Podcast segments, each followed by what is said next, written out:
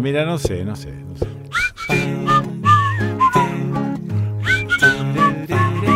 No, no, porque...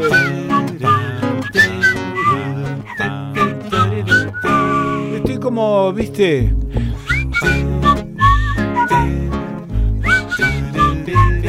Pero tengo que...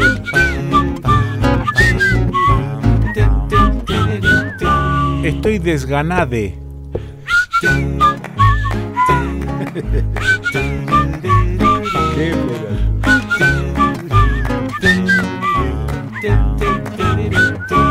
Vas a empezar un programa desganade? No, no, no, no, no, no, no, no, no. soltame, no me agarres a mí, eh. Sí. Déjame, que si estoy desganado, estoy desganado, ¿qué va a hacer? ¿O acaso vos?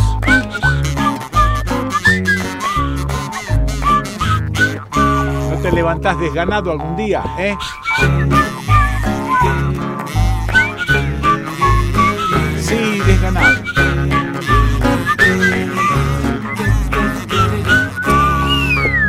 Como... No sé, no sé, no sé.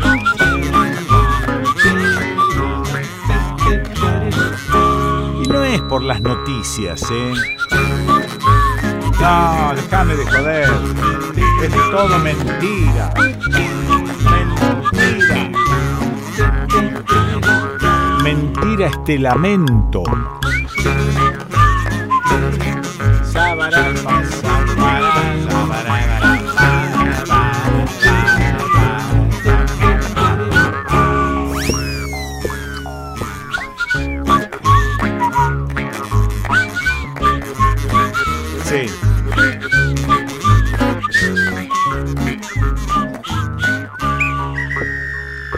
Vos tenés razón.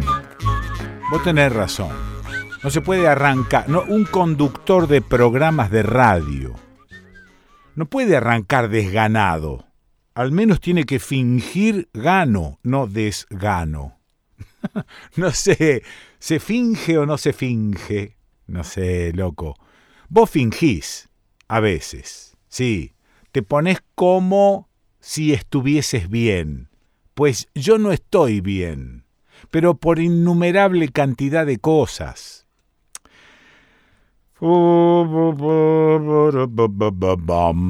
¿Y por qué? Bueno, los porqueses son muchos.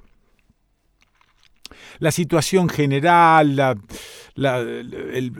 lo payasesco de todas las cuestiones que tienen relación con la política, con la economía, con la vida de la gente. A ver, yo charlaba de esto con amigos y decía, yo no puedo transmitir de qué manera yo vivo y gozo de esta existencia. Bueno, puedo transmitirlo, pero tengo que hacer un, un aparte y decir, ojo, que yo soy uno de los pocos privilegiados, no sé si del mundo, planeta, qué sé yo, de los por acá. Soy uno de los pocos privilegiados. No me falta nada y me sobra de todo. Ah, bueno. Pero yo no puedo hacer una, un programa de radio observándome el ombligo y contándome lo bárbaro que me va porque estoy este que tengo acá y mirá cuando y aparte no, no sabés que ten- las, todo no entonces por qué me viene el desgano porque tengo que compartir y transmitir algunas cuestiones que la verdad que me producen desgano. Em, tengo algunas informaciones, algunas noticias, ya no respecto de Massa, de Bullrich, no, no, no. Eh, respecto de, de esta situación que venimos arrastrando civilizatoriamente Ah, ah, ah. O sea que sí, que escapa un poco, sí, escapa a todo. Porque tiene que ver con esto, mirá, te lo voy a decir simplemente, esto de fajar a las minas, esto de pegarle a las mujeres, esto de los maltratos. Pero estoy refiriéndome específicamente varón hacia mujer. maltratos de minas también hay. No me jodan. Casi nunca eh, por razones físicas, casi nunca eh, físicamente. Aunque a veces también, pero no me quiero referir a eso, me quiero referir a, a que no podemos solucionar el tema de los femicidios, el tema del maltrato a las minas.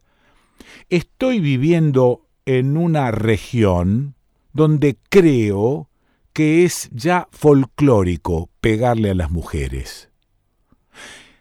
Y me da la sensación de que lo peor que nos pasa no es fajarlas a las minas. Lo peor que nos pasa es el ocultamiento posterior. Inclusive el ocultamiento de algunas minas, que se bancan que las fajen y no dicen nada. Aparecen con el ojo negro pero no dicen nada. ¿Por qué? Porque hay más miedo. Más miedo a seguir cobrando. Entonces es una situación eh, que yo no, no sé ni siquiera cómo comentarla, pero que es cotidiana aquí en la zona donde yo vivo y supongo que es cotidiana en el país y supongo que es cotidiana en capital, en la capital de la provincia, en los pueblos del interior, tengo la sensación de que en los pueblos de lo que llamamos interior, y yo no quiero llamarlo más interior, que en los pueblos pequeños del territorio, esto es más impune todavía. ¿Por qué?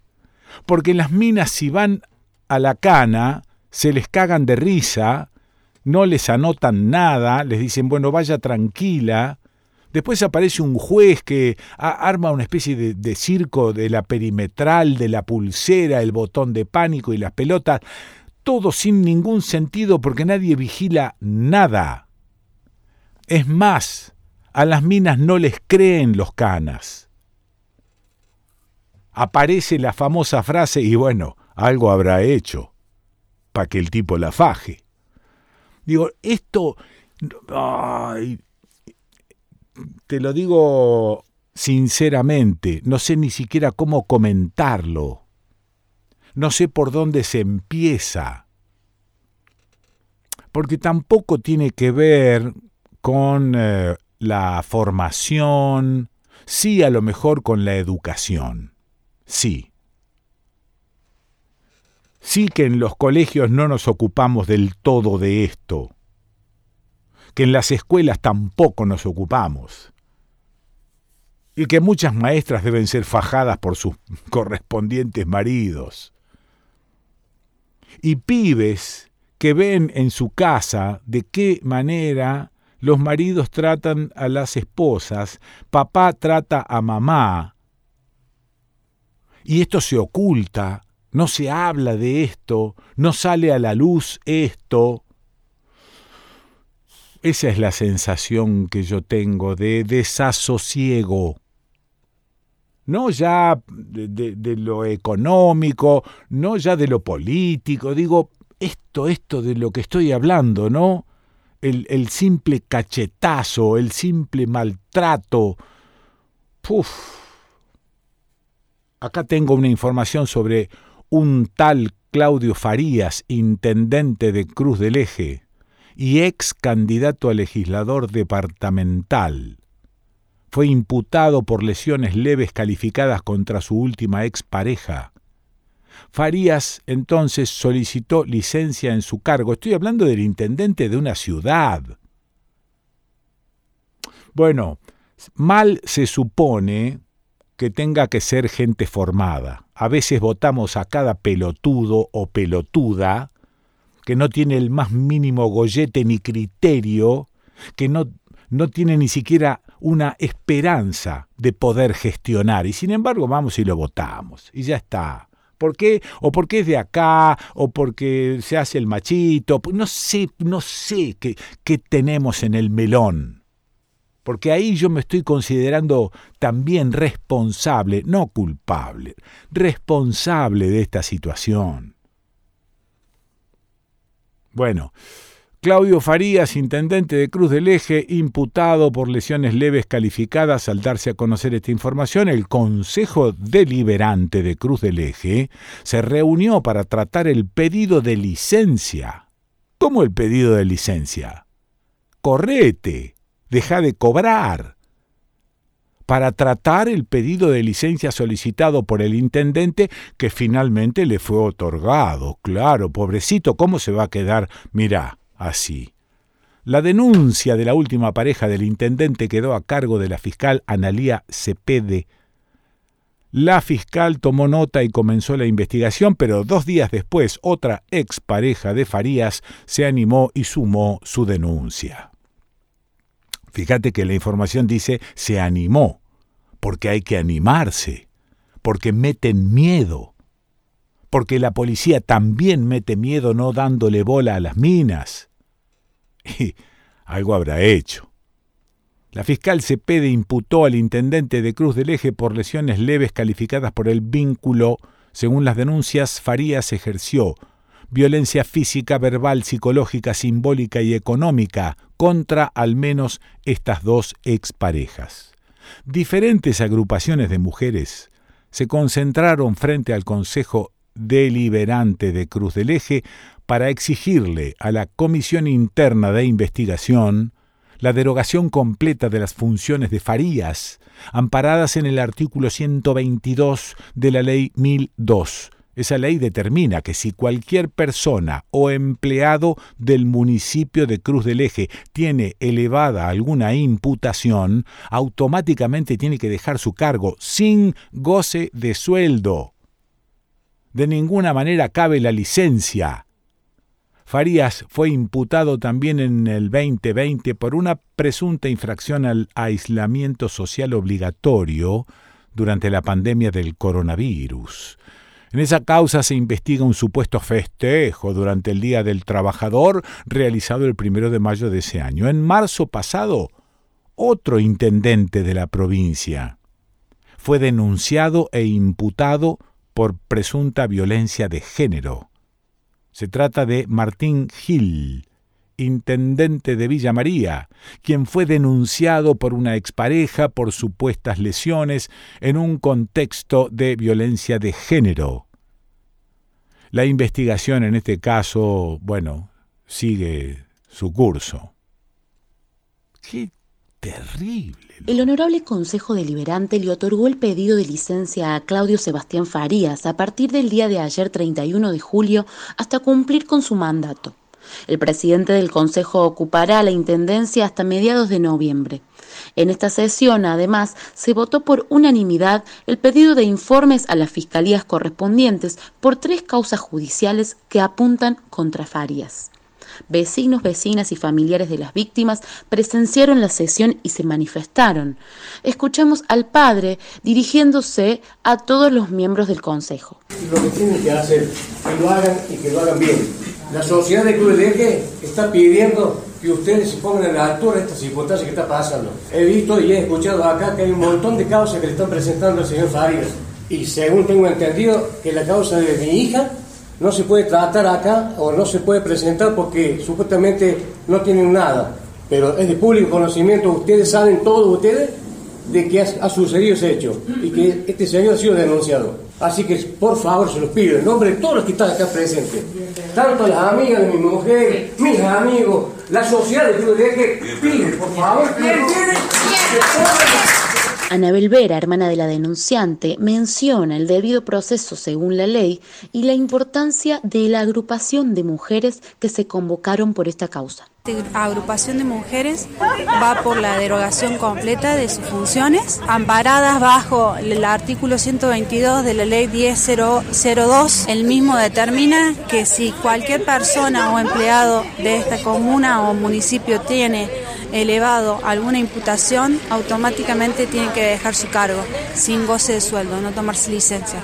Esto no se queda acá, Hay, esta agrupación va a estar con todas las personas y mujeres que tengan alguna situación de violencia, de género laboral, eh, psicológica, económica, o física. Reportó para el informativo Farco Virginia Artaza desde Radio Central Ferroviaria Cruz del Eje.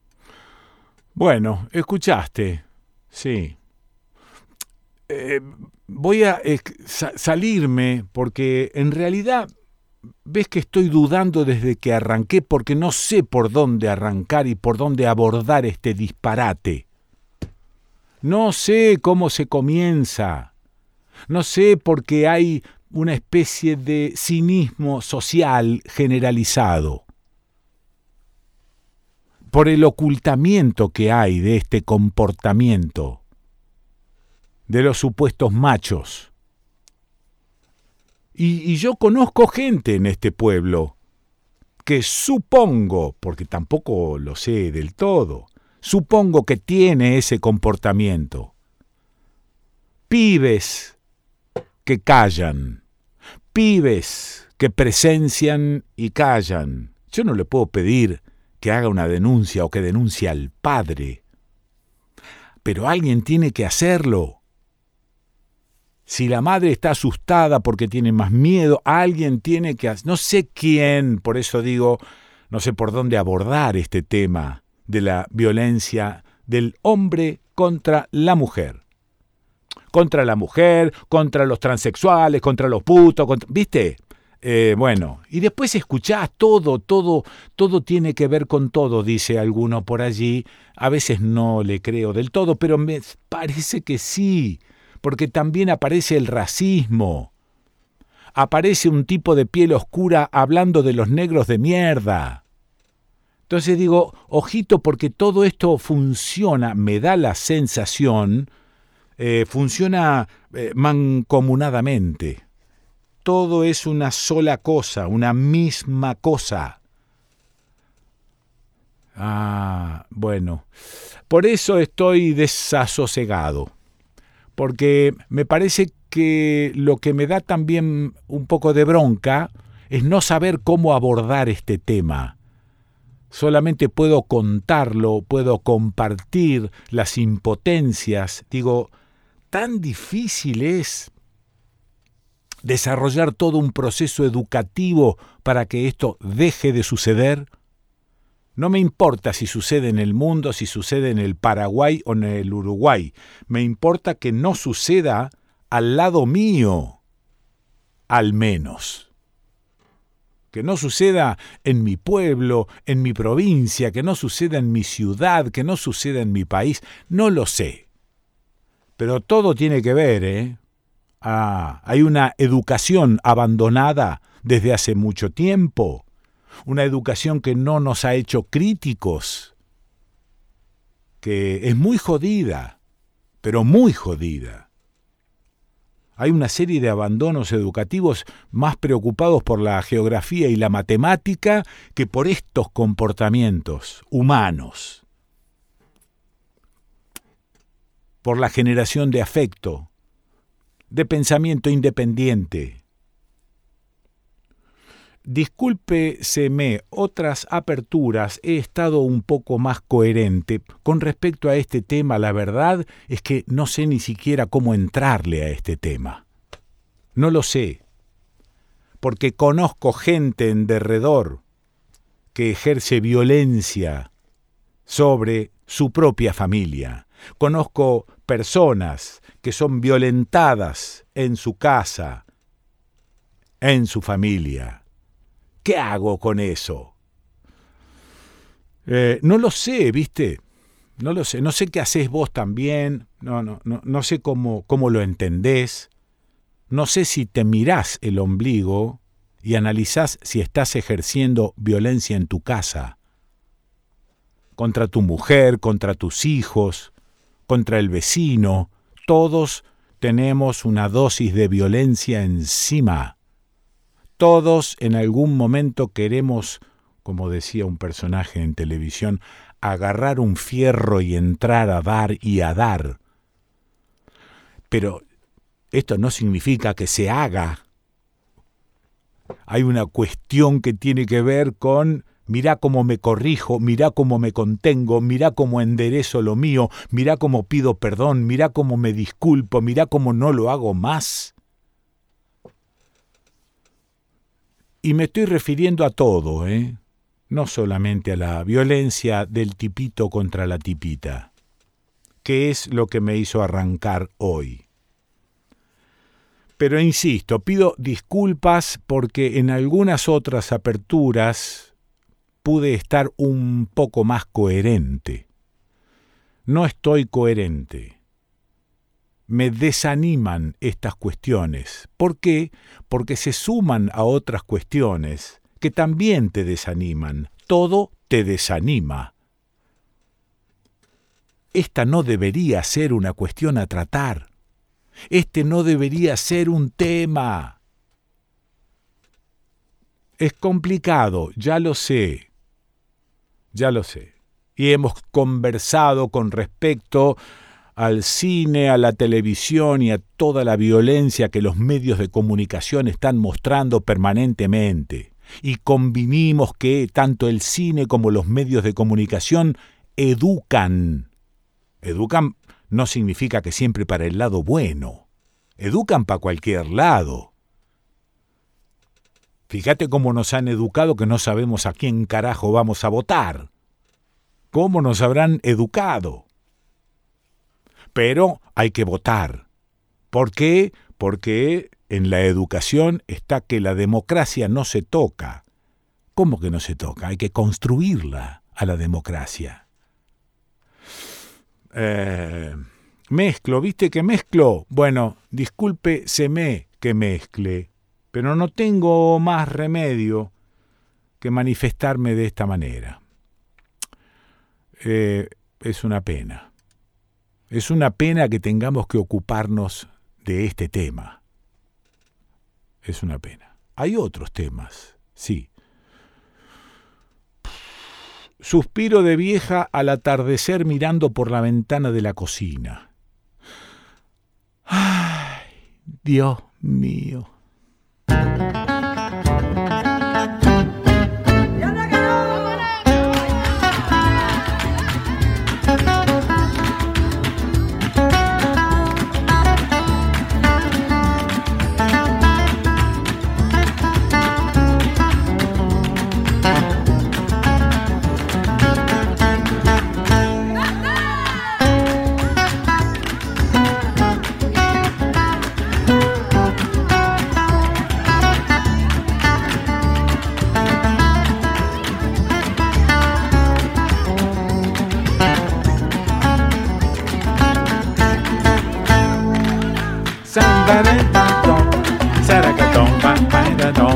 Bueno, bueno, bueno, ya estamos a mitad de año.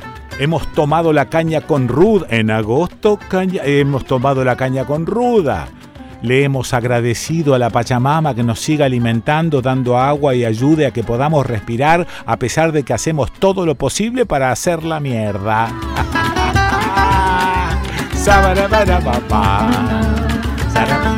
Además podés seguir escuchando el desconcierto que suma un cacho de duda a tu vida.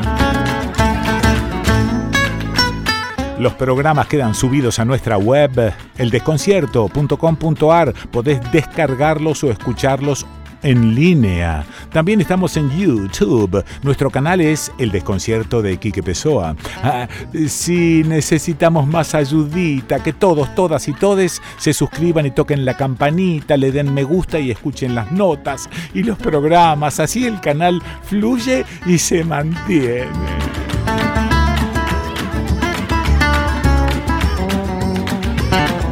A ver, los que hacemos el desconcierto, los columnistas fijos, Nicolás Olsevicki, el nene Ábalos, la tía María Iribarren, Gabriel Brenner, Fede Yáñez, Adriana Marcus, Raúl Bigote Acosta, Melissa Trad Malmod, Fernanda Nicolini, Raúl Sibeki, Diego Genú, Laura Lobo, Diana Cordon, Martín Leguizamón, Manolo Gallero, Tano Pessoa, Pepe Esteves, Sonia Tesa, Lucila Pessoa, Daniel Feinstein, Beto Almeida. Hoy, hoy nos vamos a, Rosario, a la FM La Hormiga.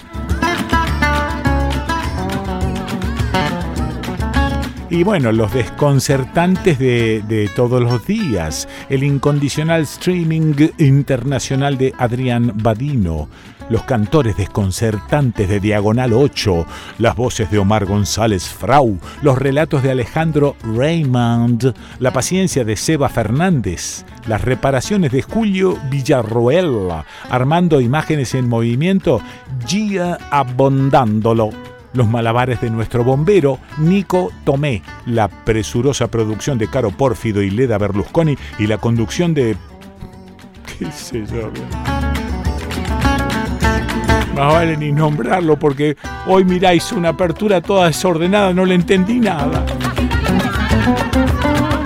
Porque el tipo a veces está, viste, medio así, pero otras veces no, está asá.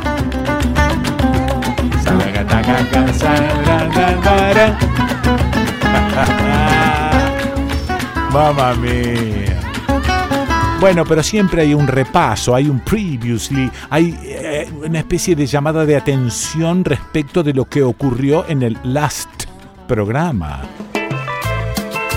Previously in the desconcierto. Voy a poner en tela de juicio a la democracia. No, pesó a la democracia, no se toca. Previously. Y esta es la segunda cuestión que me llevaba a pensar y a preocuparme, que es eh, la falta de visibilidad que está teniendo todo lo que ocurre en Jujuy en los medios de comunicación nacionales. Como que hay una, una muy fuerte desproporción entre la gravedad de los hechos que están ocurriendo en Jujuy y la muy escasa eh, referencia que hay a esta situación, te dirían, en, gran parte de, la grilla de medios, ¿no? No, no solamente lo que uno podría esperar en medios más que podrían ser más afines al gobernador, sino mm. diría en el, en el conjunto o la casi eh, totalidad de los medios de comunicación. Esto es el previously de El Desconcierto. Pero casi siempre hay algún tipo de resto de algún viejo ataque biológico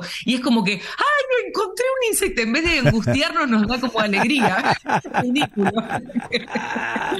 creo que es un escarabajo de las alfombras, ¿viste? Todo entusiasmo. Una estupidez. Previously.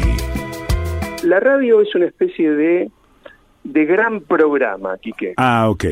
Okay. Le, da, le das continuidad, le das continuidad. Exactamente. Sí. Hay una dictadura de la propia estructura del modelo económico. Ah, ah. Porque acá están las mejores tierras. Sí. Hay agua abundante, sí. tierra ociosa, ¿no? Por ejemplo, te doy una cifra, hay eh, el rebaño, el mayor rebaño bovino del mundo. Ajá. Y esas vacas comen la hora cierta.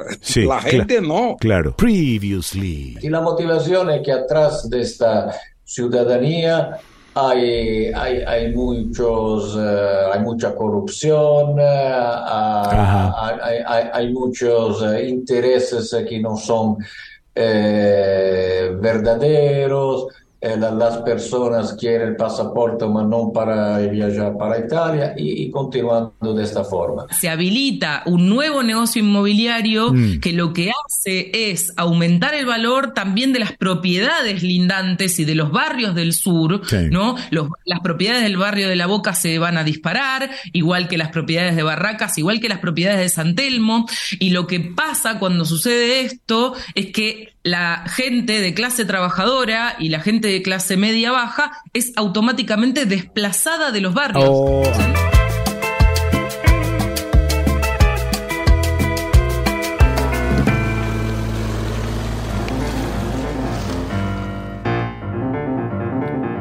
Escucha, escucha.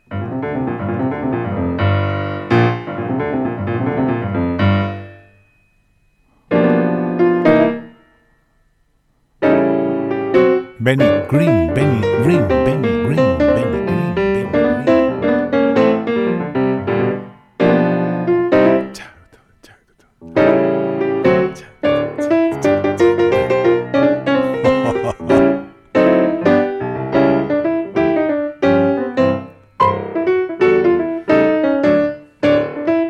Bueno, esto me lo envió mi amiga Karina Nissinman porque está Benny Green en Argentina. Es un pianista y la madre,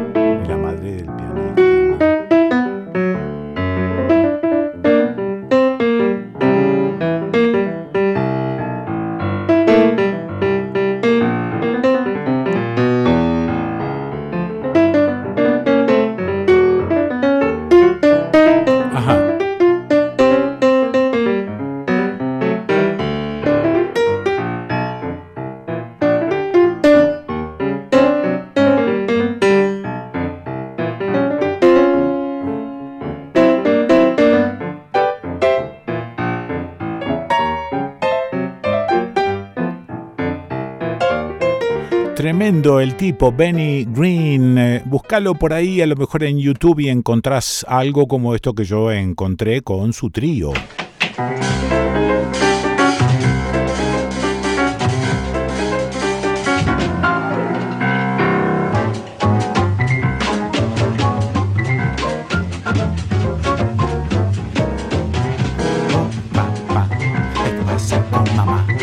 Pasan todo el día, echarle bien, echarle mal.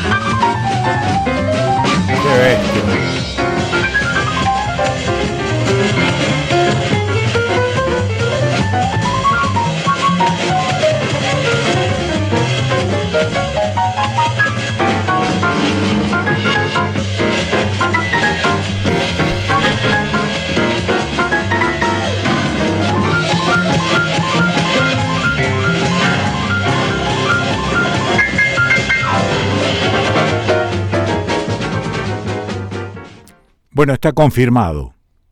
A Joaquín lo mató la policía y cada día que pasa se va afirmando que no fue uno solo. La Cámara Criminal y Correccional de Cruz del Eje, integrada por los vocales Ángel Francisco Andreu, Ricardo Aristides Pi y Javier Rojo, y los integrantes del jurado popular, Escucharon durante toda la semana los testimonios, realizaron la inspección ocular y vieron las imágenes de la autopsia realizada a Joaquín Paredes, el adolescente de 15 años que cayó muerto en una calle de su pueblo, Paso Viejo, luego de que una bala impacte en la espalda. El policía que disparó el arma es Michael Mercedes López, de 24 años. Ese agente de la policía de Córdoba no estaba solo. Ronald Nicolás Fernández Aliendro, de 26 años, estaba en el móvil con él. También estaba el agente Enzo Ricardo Alvarado, de 28 años, a cargo de otro móvil. Había más policías en el momento del disparo de López. Estaban el sargento Jorge Luis Gómez, de 33 años, y el agente Iván Alexis Luna, de 24 años, en otro móvil. Durante los testimonios quedó claro que los 14 adolescentes de entre 12 y 17 años que estaban en la plaza quedaron rodeados por tres móviles policiales con cinco agentes con sus armas. Sus armas desenfundadas sus armas en posición de disparo y apuntando al grupo que comenzó a correr. Los peritos confirmaron lo que la querella planteó. Finalmente, la Fiscalía a cargo de Fabiana Pochettino estableció que se juzgue un hecho diverso en el que quedó demostrado que no hay duda, a Joaquín lo mató la policía en un acto de desproporción del accionar policial general y dejando en claro su conducta criminal, y que son los cinco integrantes de la Fuerza de Seguridad los acusados de homicidio agravado y calificado y tentativa de homicidio agravado y calificado. Se realizó la inspección ocular y ahora se espera a que la defensa decida cómo continuar su trabajo ante esta nueva imputación. El jurado popular será quien dictamine si son culpables o inocentes y luego los letrados se encargarán de las penas. Te recuerdo cómo está integrada la Cámara Criminal y Correccional de Cruz del Eje. La conforman los vocales Ángel, Francisco Andreu, Ricardo Aristides Pi y Javier Rojo. Claudio Oros es el abogado de la querella y dice esto.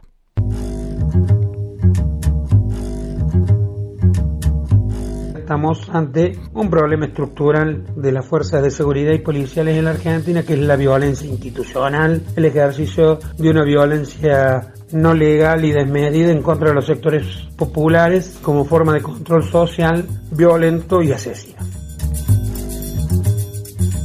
Las primeras tres jornadas la verdad que fueron bastante difíciles porque advertíamos una cierta animosidad, advertíamos un cierto maltrato, pero me da la impresión que por lo menos la parte técnica del tribunal comprendió la necesidad a través de todas las protestas que fuimos haciendo tanto la fiscalía y fundamentalmente desde la querella la necesidad de proteger a los testigos que habían llegado prácticamente al juicio como víctimas más allá del cambio que había hecho en su momento la Cámara de Apelaciones de, de Villa Dolores presidida por un comisario, ¿no? Eh, bueno, perdón, por un juez que había sido comisario.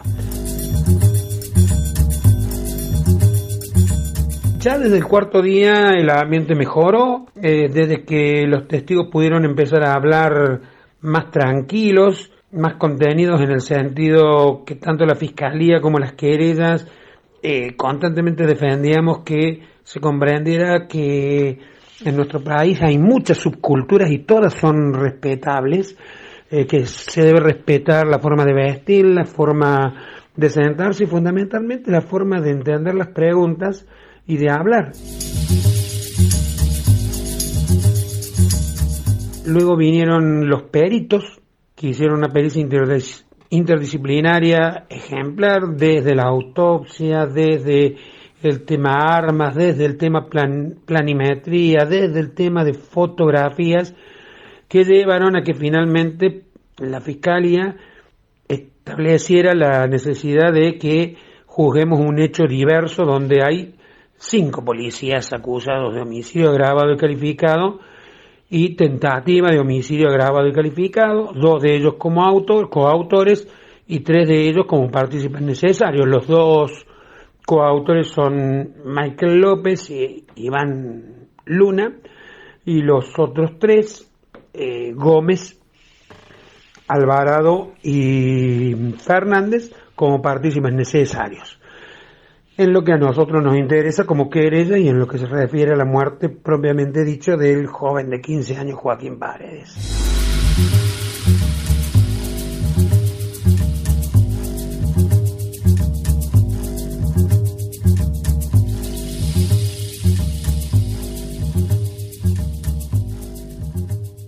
Estuve a punto de elaborar una teoría. ¿Viste cuando uno cree que elabora una teoría y entonces después empieza a tratar de hacerla calzar en todas partes y al segundo lugar donde trata de hacerla calzar ya no calza? Con lo cual, es una teoría eh, de puerca, de cualquier cosa. Estuviste pensando cualquier cosa.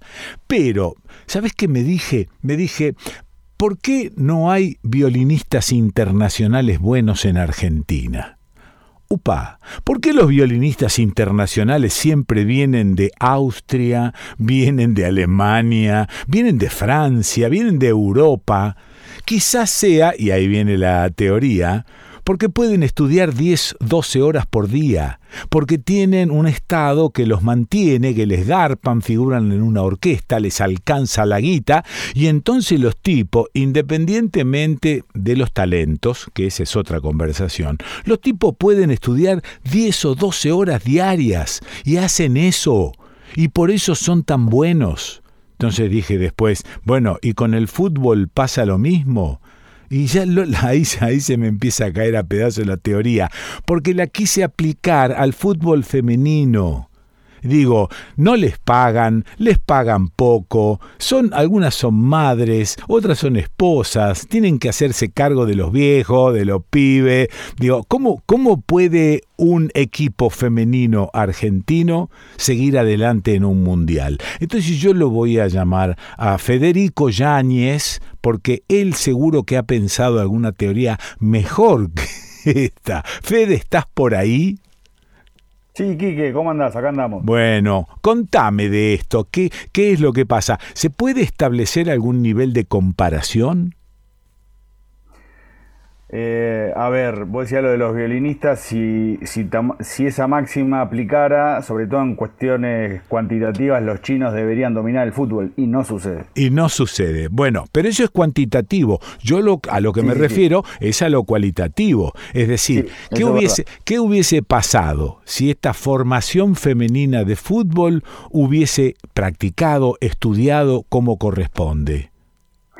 Eh, bueno, seguramente sin todo ese recorrido, así todo, Argentina casi se mete en la segunda ronda. Sí. Tuviésemos que marcar eh, dos diferencias sustanciales entre el fútbol femenino y el masculino de Argentina. La primera, que es la que más salta a la vista, que es eh, el dinero, que es lo monetario. Sí. El torneo femenino es semiprofesional porque tienen un convenio colectivo de trabajo que es igual al de la primera C de varones, que es la, última división profesional. O sea, claro sueldos de 120, 150 lucas por mes, sí. un poquito más, o algunas ganan más plata, pues son como jugadoras más de renombre, donde entra a terciar la, ley de oferta y demanda, tienen ah. sponsors privados y demás, pero en, muchas, además de jugar, terminan teniendo otros trabajos para complementar. Y la otra diferencia es eh, el tema de las divisiones inferiores. Si vos vas hoy a cualquier club sobre todo los de primera femenina, tienen sub 19, sub 16, sub 14. no es como no es como los varones que cada año tiene una división distinta y que la trabajan con otros recursos y con con otro recorrido. Claro. Entonces ahí ya tenés una diferencia. Ponele, de mm. todos modos, si vos vas 20 o 25 años atrás, una chica de 13 años que más o menos jugaba, que podía jugar hasta los 11 con varones y después no la querían dejar jugar más. Claro, claro. Eh, saltaba directo a jugar con mujeres de 25. Ah, mira. Que si bien te da un roce físico distinto, no terminás de pulir eh, tus capacidades. Es como si de repente, no sé, en un oficio te saltearas toda la etapa formativa y fueses directo a ejercerlo y vas a ejercerlo medio a los ponchazos, a menos que tengas un talento innato inconmensurable. Entonces, esas dos cuestiones cambian. Lo que sí está pasando, de, de 2019 a esta parte, se hizo semi-profesional el torneo de acá, pero en este mundial pasaron dos cosas que no habían pasado nunca antes. Una es que hay eh, muchas, eh, la más de la mitad del plantel em, juega afuera, sea en Europa o en, ah, O, en Brasil o en México. Sí. Eh, y más de la mitad hizo un mínimo proceso de inferiores. Eso también te da la diferencia. Y lo que yo pude hablar en estas semanas con, entrenadores de primera división o con gente vinculada al fútbol femenino es que si se sostiene esto, este proceso que está ahora, y, de acá, estiman que de acá 10, 15 años, Argentina no sé si sería eh, megapotencia, pero que se, se, podría codear con los que hoy la manejan, que son Estados Unidos, Suecia, Alemania, Países Bajos, Inglaterra. Pero ¿qué tiene que pasar para que eso suceda? Por un lado, que se invierta más plata. Ah. Invertir más plata implica en que dispongan de mejores recursos para entrenar, que dispongan de mejores equipos de trabajo, de mejores gimnasios, que cobren más sueldos si juegan acá. Claro. Y lo otro, que es algo más, viste, como la teoría de las 10.000 horas, que vos mejorás en un oficio, teóricamente si lo, lo hiciste 10.000 horas. Sí. Bueno, que, una piba que hoy tenga, bueno, yo tengo una hija de 8 años. Sí. Eh, yo sé que hace 20 años a ningún padre o a muy pocos padres se le ocurría o se le prefiguraba la idea de la voy a llevar a una escuelita de fútbol. Claro. Yo se lo planteé en un escenario de qué deporte querés hacer. Por ahora no me dijo ni que sí ni que no, está haciendo otras cosas, pero Sí, sí. hoy un padre o una madre quiere llevar a una nena de 9 años a una escuelita de fútbol, la lleva. Y si ponerle que esa chica se quiere dedicar, ya sea en una liga amateur o, o quiere hacer inferiores en un club, lo puede hacer.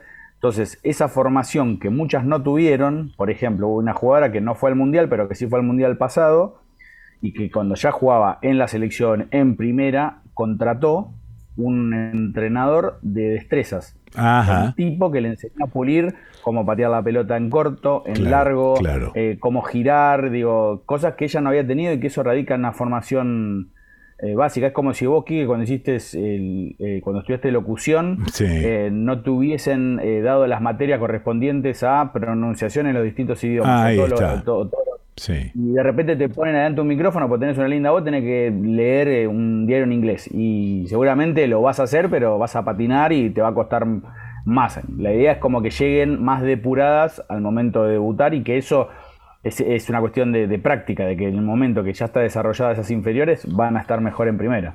No hay ninguna razón específica, no hay ninguna razón corpórea para que un hombre juegue mejor que una mujer. Esto en principio, ¿no? Ah- Ahí aparece esto de una cierta igualdad al respecto.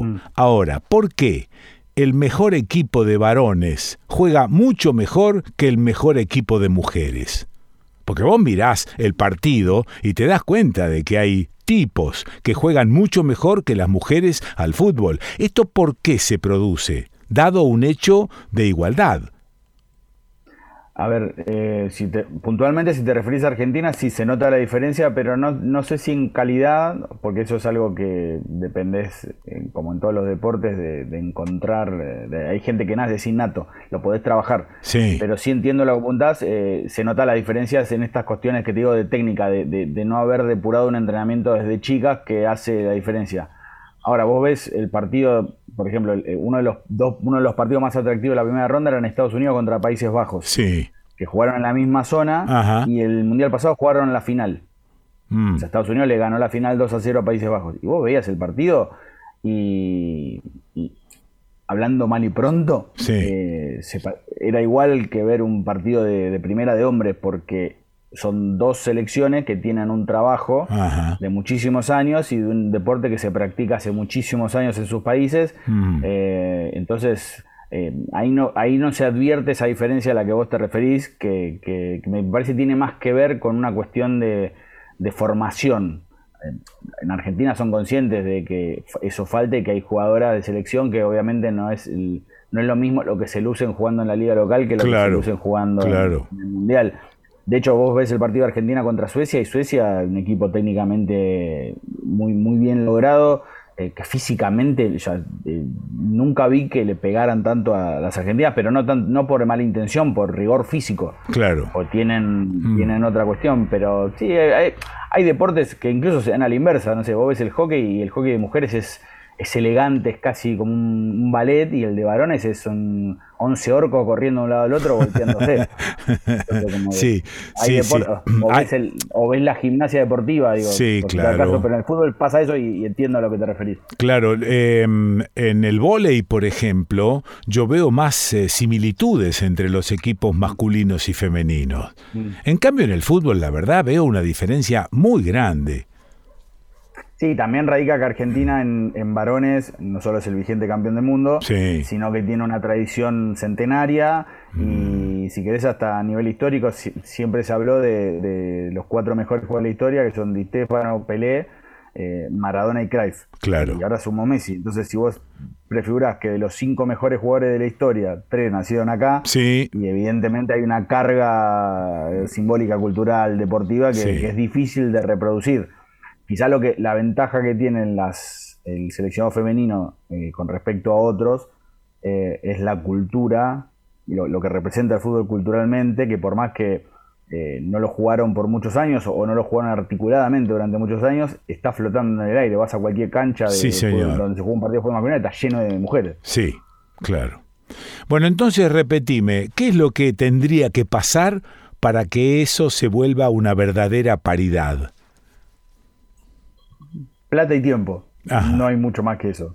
Plata, tiempo y, formar y dedicarse a que, del mismo modo que hay un montón de deportes como el hockey, la gimnasia, el vóley, que tiene una tradición larga en el país de, equipos, de ligas, de selecciones, eh, pase lo mismo con el fútbol. También con el fútbol había como una cuestión medio, no sé si clasista o discriminatoria de eh, las mujeres no juegan fútbol. Eh, ah, no, bueno, claro. Todo bien, todo, es igualdad, pero las mujeres no juegan al fútbol. o vos no podés hablar de fútbol. Sí, claro. Y ahora eso como que se está... Mm, bueno, mm. una de en este mundial se retira de Argentina la, la, que es considerada la mejor jugadora del, del seleccionado, se llama Estefanía Banini, y también se retiró de Brasil una jugadora que se llama Marta, que para muchos es la mejor de la historia. Mm. Y las dos, eh, palabras más, palabras menos, coincidían en un argumento en, en distintas entrevistas que dieron, que es eh, a ellas dos les tocó vivir una situación de eh, no tener referencias, no tener ídolas en sus países, de, ser como el, mito fundacional de, su mm. deporte mm. Eh, y de tener que ir derribando la barrera de vos Omina no podés jugar,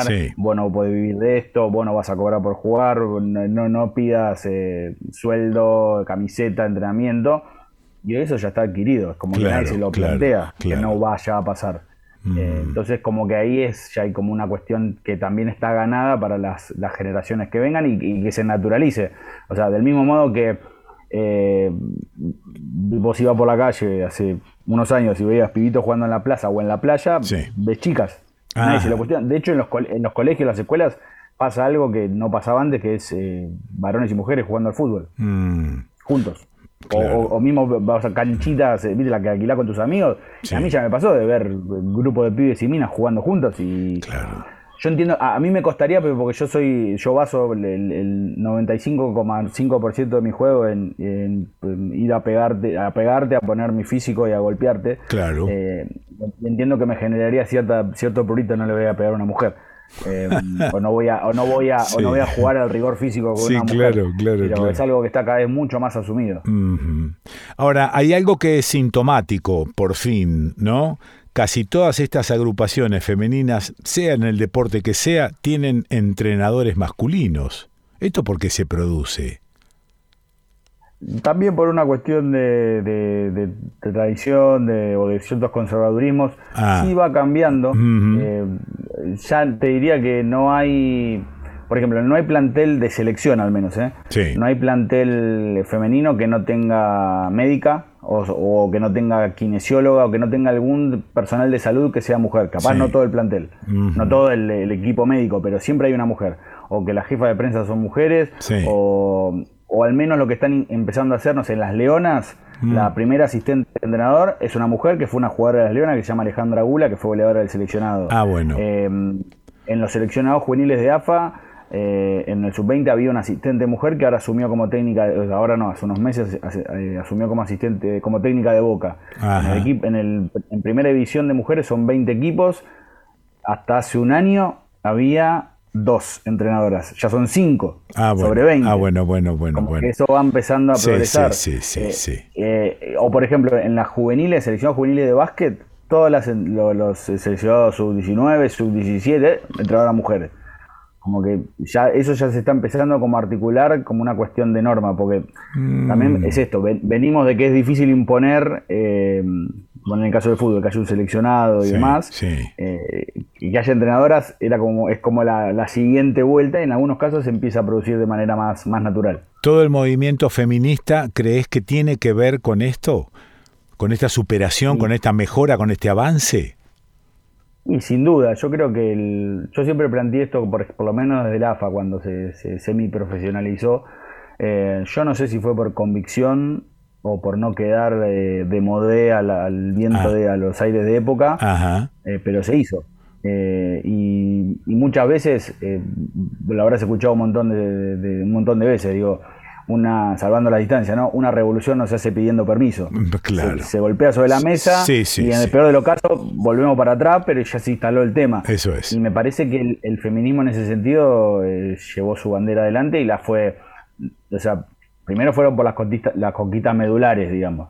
Mm. Eh, lo, políticamente más fuerte. Después fueron abriendo espacios y bueno, como pasa en la cultura, pasa en el deporte y pasa en la ciencia o en lo académico y bueno, el deporte le está llegando. ¿Te va bien en tu laburo? ¿Te alcanza la guita? Eh, me alcanza la guita, pero tengo cinco trabajos. pero viste, tenés que hacer una pausa larga para hacer una especie de arqueo. A ver, voy a decir solamente dos palabras. Sí. O sea, una oración que tiene dos palabras a destacar. Muy bien. Soy periodista y monotributista. Entonces, eso ya te da una pauta. O sea, tengo, tengo cinco trabajos y no me puedo quejar, pero tengo cinco trabajos. Te mando un abrazo grande, Fede, gracias. Beso grande, Quique, nos vemos. Lo escuchaste a Federico Yáñez. ¿Y dónde lo escuchas? ¿Dónde vas a escuchar a Federico Yáñez? Lo vas a escuchar eh, eh, en el desconcierto.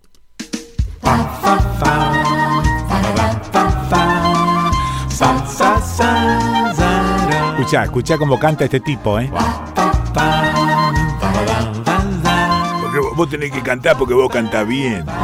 Andaba medio perdido y aquel amor me Señoras, señores, estas radios ya nos confirmaron que retransmiten el desconcierto. Si tenés ganas de emitir total o parcialmente el desconcierto, avisanos. Escribinos a el desconcierto de gmail.com en Chubut, Epuyén, FM Epuyén 99.9, en Treleu, Radio Comunitaria Sudaca, FM 105.3, en Puerto Madryn, FM Ciudad 90.1, Lago Puelo, Radio Patria 97.9, El Maitén, Radio Petum Moguelain 88.7, en El Hoyo, Radio Fogón 97.3, en la provincia de Córdoba, Miramar de Ancenusa, FM Otros Nosotros 103.3, San Pedro, Tras la Sierra, FM Sierras Comechingones 107.9, en Arias, Radio Nota 89.9, Huerta Grande, Radio Panamericana 99.3 en Villa General Belgrano 101.9 FM,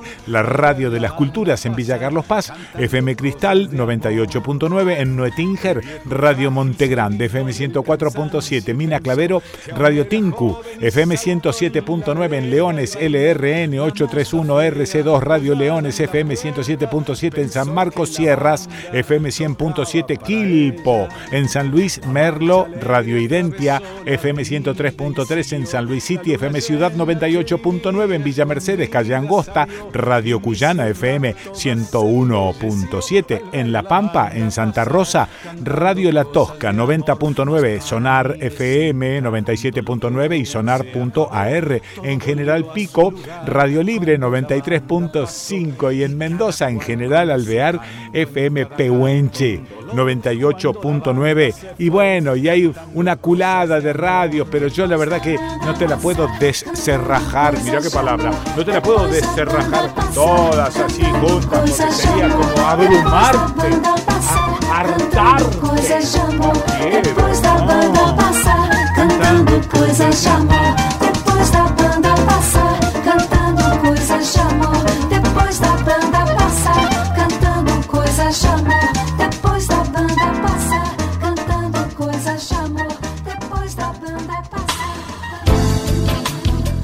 A ver, ¿qué significa esta frase? Contarás Hermanos diseña y fabrica componentes térmicos para sistemas de calefacción, sensores y controladores. Es decir, fabrican todo lo que produce y controla el calor para la industria. Resistencias, termocuplas, hornos, calefactores. Un ejemplo, en los laboratorios necesitan calentar algunos fluidos con un estricto control de la temperatura. ¿Ves? Contarás hermanos. www.contarás.com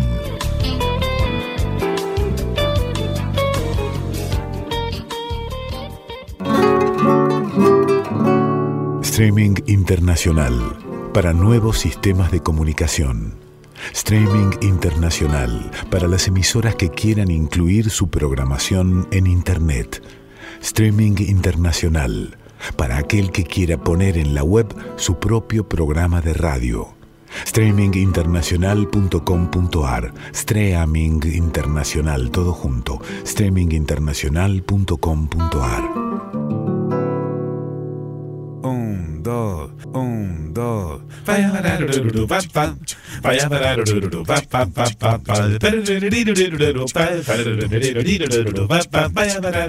Desde hace más de 30 años, Solmec SRL fabrica todo tipo de envases de plástico, desde 50 centímetros cúbicos hasta 10 litros, en el formato que necesites. Y si se te ocurre algo raro, también podemos diseñar nuevas matrices. ¿Ha visto? Solmec SRL Almafuerte 4181 San Justo, Buenos Aires. Podés escribirnos a info@solmec con K.com.ar Solmec. Si no lo tenemos, lo hacemos.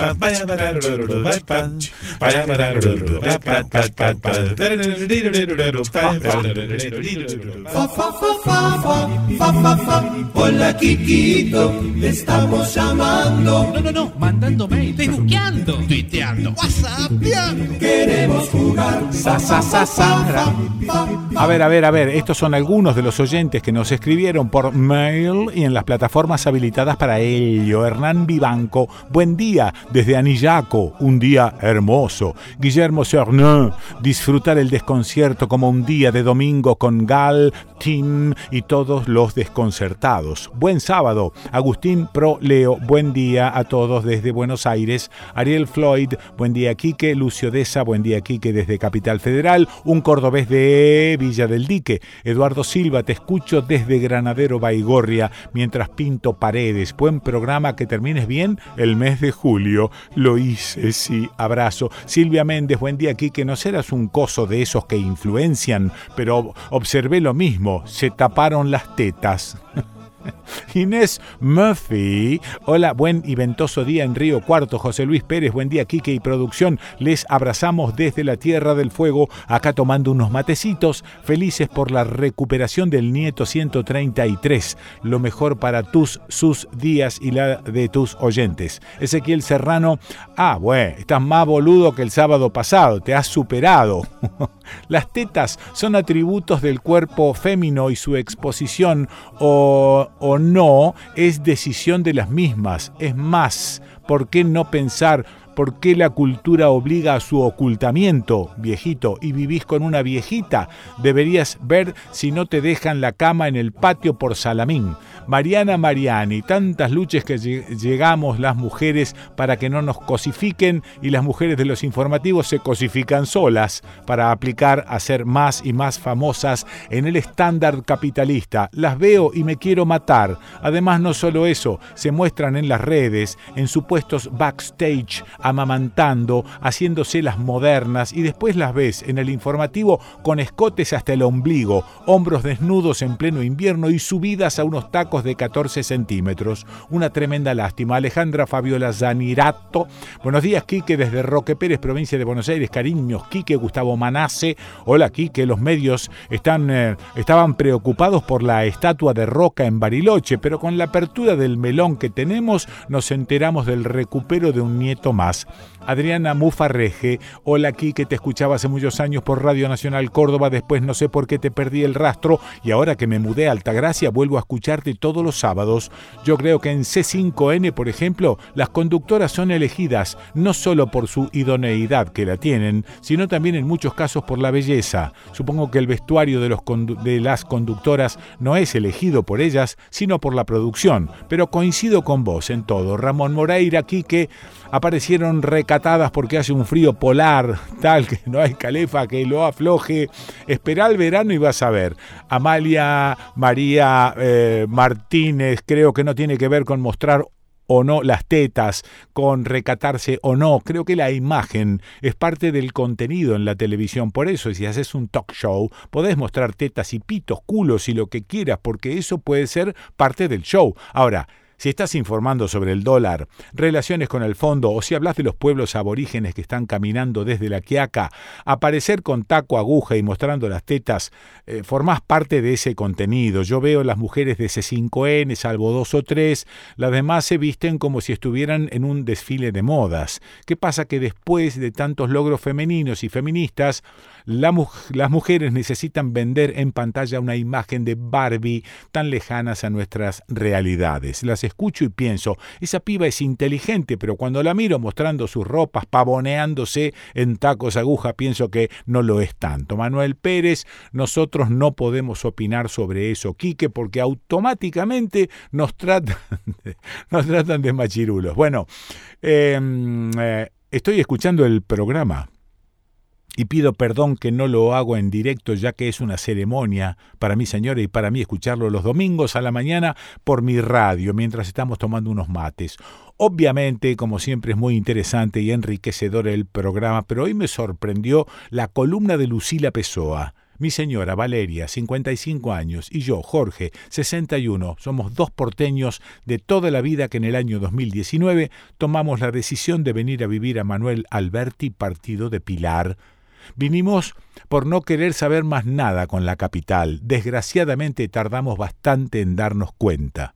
Escuchando la columna de Lucila, reafirmamos con Vale lo bien que hicimos en venir aquí y aún sabiendo quiénes están dirigiendo los destinos de la capital, me sigo sorprendiendo de los negociados que se realizan. No puedo creer que haya gente que pueda llegar a gastar cinco mil pesos en una entrada para sacarse una foto en un lugar que es público.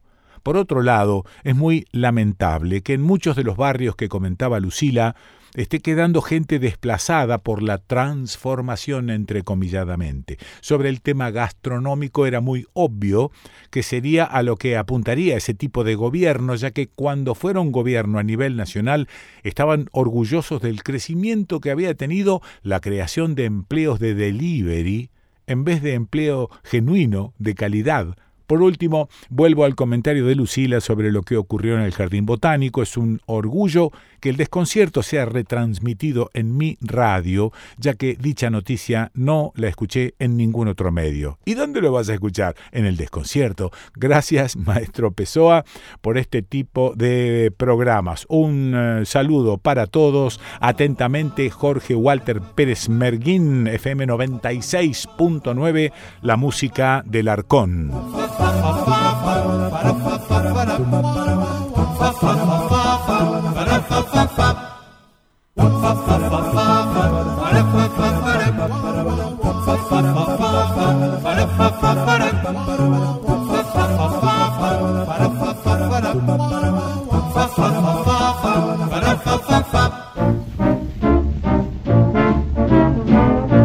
Atento, atento que estuve charlando con Woody Allen, ¿eh? Sí, Woody Allen me recomendó que pasase algunos temas de esta época y de eh, Andrews Sisters. Poné desde el principio y no molesté sobre el tema.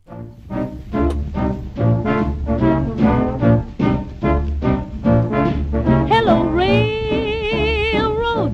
Railroad. Is this a railroad? Chattanooga, chuchu. I want a one-way ticket down to Tennessee. I'm leaving immediately. Chattanooga, here I come. Pardon me, boy. Is that the Chattanooga choo-choo? right on track 29. Boy, you can give me a shine.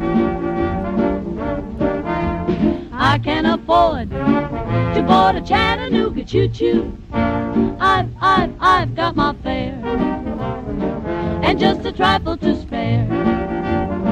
You leave the Pennsylvania station about a quarter to four. Read a magazine and then you're in Baltimore. Dinner in the diner, nothing could be finer than to have your ham and eggs in Carolina. When you hear the whistle blowing eight to the bar, then you know the Tennessee is not very far. Shovel all the coal in, gotta keep it rolling. Woo woo, Chattanooga, there you are. There's gonna be a certain party at the station in in satin and lace. I used to call funny face.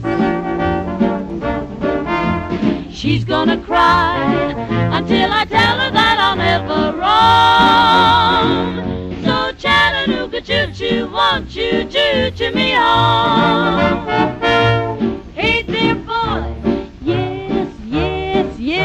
I'm a coming back to Tennessee.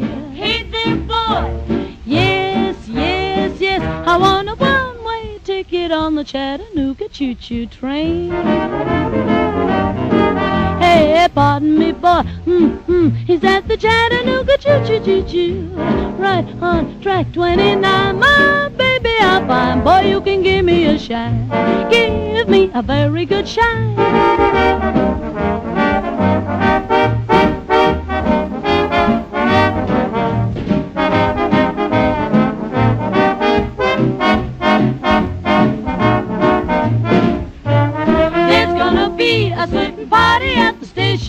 All dressed up in satin and lace. Oh, what a funny face! I used to call funny face. I used to call her just a funny face. She's gonna cry until I tell her that I'm never wrong.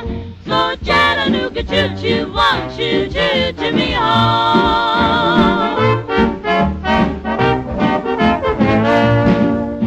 Lo voy a llamar porque al aparecer el nieto 133, lo voy a llamar porque Diego Genú, simultáneamente con la aparición del nieto 133, ha recuperado un primo, un primo hermano. ¿Es así, Diego? Sí, Quique querido, qué alegría, la verdad. Una alegría siempre escucharte, verte, pero también en esta ocasión, ¿no? Lo que, lo que nos reúne la semana pasada, una sorpresa Sí. para todos, obviamente, para, para esta gran familia que somos. Eh, por un lado, la familia Santucho, de la cual soy parte, y por otro lado, la gente más vinculada, obviamente, al, a la cuestión de los derechos humanos, que está atravesada por, Mm. por la historia de la dictadura, tantos años después, todavía hoy, ¿no? Eh, es una historia que está abierta eh, en muchos sentidos y, Mm. y bueno, eh, la, la recuperación, el reencuentro, si querés, con, con este primo, hijo de Julio Santucho, hijo de Cristina Navajas de Santucho, desaparecida Sí. junto a mi vieja, Manuela Santucho, el 13 de julio del 76. Esa historia que tantas veces hemos conversado, Mm. eh, a veces en el micrófono y la mayoría de las veces en privado, con vos, con Leda, con, con los amigos. Mm. Bueno, como que apareció eh, un elemento nuevo eh, y me gusta decir que, que es más que un, más que un nieto que se encontró, Mm. Es un reencuentro porque también ese nieto se buscó a sí mismo, no es que Mm. fue un actor pasivo de este reencuentro, sino que él también buscó y luchó mucho para, para encontrar Mm. su propia y su verdadera identidad. Eh, tu vieja desaparece junto con Cristina Navajas. Sí, en un Mm. departamento que era de mi vieja, Sí. que estaba en Warnes 735, Mm. eh, y que, bueno, ahí vivía mi vieja, vivía conmigo, y justo ese día, el otro día, Julio lo, lo recordaba, mi tío lo recordaba en la conferencia de prensa con abuelas. Sí. Eh, bueno, Cristina eh, había ido al departamento en el que vivía mi vieja y en el que vivía yo. Eh, yo tenía poquito más de un año Mm. y Cristina había ido con el Tano, este, mi primo, Sí. Eh, que era muy chico, y con Camilo, que tenía dos o tres años, y había ido embarazada. O sea que Ah. en ese departamento de la calle Warnes, de- del que se llevaron a mi vieja, el que se llevaron a Cristina, y se llevaron a otra compañera del partido, también de Córdoba, militante del PRT, que, que se llamaba Alicia Dambra y que también, por los Sí. testimonios, se supone estaba embarazada. Bueno, había tres niños, pero había dos mujeres embarazadas, ¿no? Ajá, ajá. Eh, y durante años nos quedamos con, con esa duda, por lo menos yo me quedé con esa duda de, de si el hijo o, el hijo o la hija de, de mi tía Cristina había nacido o no. Mm. Y el Tano, mi primo, hermano, eh, Miguel Santucho, nunca tuvo ninguna duda, ¿no? Ajá. Siempre siguió detrás de esa pista, convencido de que tarde o temprano iba a poder reencontrarse con su hermano. Sí, la mejor forma, la mejor forma que encontró el Tano es zambullirse de cabeza en abuelas y laburar por, por la recuperación de todos los nietos, incluido ese hermano que por ahí estaba perdido, hermano o hermana, hasta ese momento no se sabía. Sí, sí, bueno, el Tano volvió de Italia, obviamente le decimos el Tano porque volvió del exilio en el año 93, mm. tenía 18 años.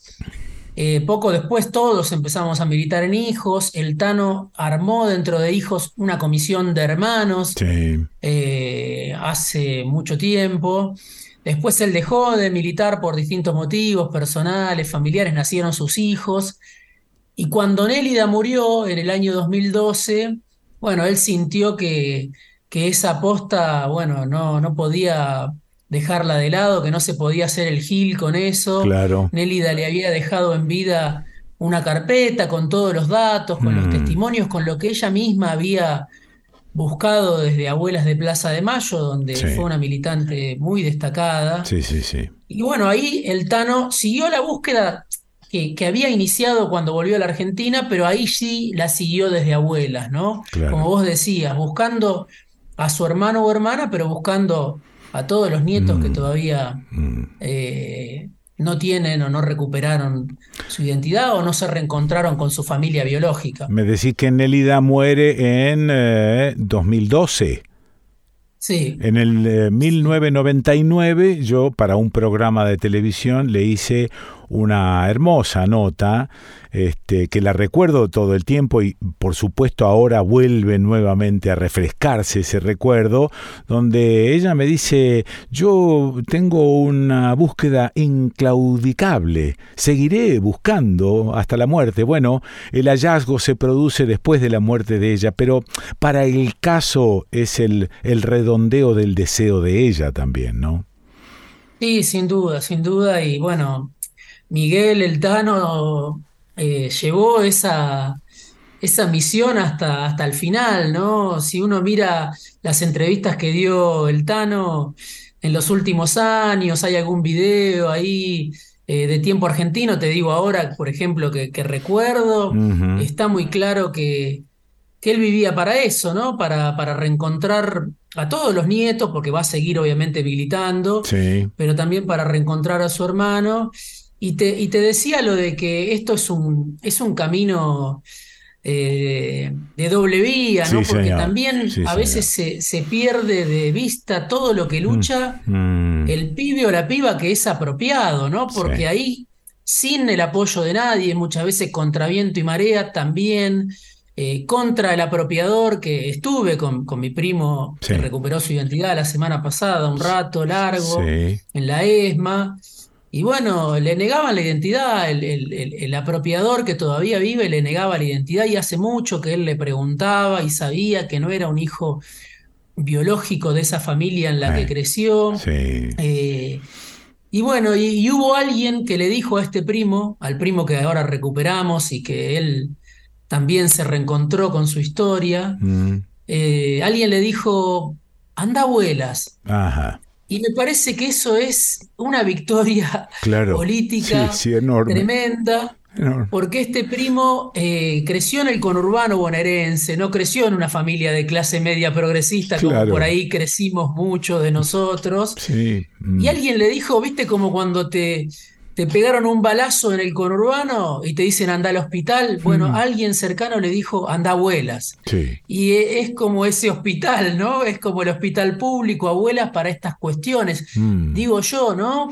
Eh, y es una victoria del carajo porque que un organismo de derechos humanos se haya constituido, haya atravesado tantos límites, haya logrado trascender las fronteras de, de sus propios, muchas veces de sus propios integrantes, que ya te digo, son gente eh, atravesada por la historia de la dictadura, atravesada mm. también por, por cierto recorrido, y que bueno, tienen más que ver, como, como te decía, con, con el mundo del progresismo. Ahora, lejos de ese mundo del progresismo, que resuene el nombre de abuelas y que lejos de, de esa de esa endogamia que muchas veces, para bien o para mal, eh, por lo que sea, por todo lo que han sufrido los familiares, este, o hemos sufrido los familiares de, víctimas de la dictadura o de militantes que, fueron desaparecidos o, asesinados durante la dictadura, pero que lejos de, de ese círculo, de ese primer cordón, si querés, mm. resuena el nombre de abuelas como, como el lugar al que hay que ir cuando uno tiene una duda, bueno, es una victoria política que para mí eh, tiene una trascendencia enorme, ¿no? ¿Cómo fue tu encuentro con él? ¿Qué notaste en él? Porque, bueno, a lo mejor es un tipo que ha vivido al margen de todas las informaciones relativas a aquellos años y de golpe se encuentra en el seno de la familia Santucho. Escúchame, es un saquetazo de, en la vida, es un saquetazo total. ¿Qué sintió él? ¿Te lo contó? Sí, te digo, bueno, eh, obviamente fueron charlas. Yo estaba, este, estuve el viernes pasado a la mañana en la ESMA, ahí tomando unos mates, comiendo unas, unas medialunas y después fuimos a comer una bondiola ahí frente al río, más por Vicente López y a tomar una ah. cerveza y eran unas charlas donde él, bueno, nos hablaba a todos, digamos, a los que estábamos ahí, que éramos un grupo de de 10, 15 personas. Mm. Eh, lo vi muy convencido, muy seguro por esto que te decía, porque eh, no fue que esto es reencontrarse con la identidad, obviamente, ni para los que buscan ni para el que busca es un segundo, sino que es resultado de un proceso, el resultado en este caso de, mucha terapia, de, De, mucho debatirse, bueno, tengo que ir en busca de, de mi verdadera identidad y él estaba muy seguro aún en el seno de esta familia, bueno, tan, eh, que obviamente que, es una familia tan atravesada por, por la militancia revolucionaria y, mm. también por la tragedia. Eh, él no tenía ninguna duda, sí, casi que ni se despeinó cuando le dijeron eh, el apellido, porque ya el viaje más duro, la búsqueda más eh, adversa la había hecho en soledad, prácticamente en soledad, ¿no? Eh, de ir a abuelas, que en el medio lo agarró la pandemia y tuvo también sus dificultades propias. Él es un laburante, vive, como te digo, en el conurbano, eh, vive con lo justo, como vive la mayoría de la población, que creo yo, en la Argentina. Volvió a abuelas convencido de que, de que no podía no podía distraerse de, ese objetivo que él tenía. Y lo vi muy seguro. Eh, mm. Después este martes hubo un brindis en abuela que yo no, en abuelas que no pude ir el mm. último martes. Eh, y ahí me decían que estaba todavía más contento porque, bueno, eh, ya le había podido contar a sus hijas de esta historia. Él tiene ah. dos hijas.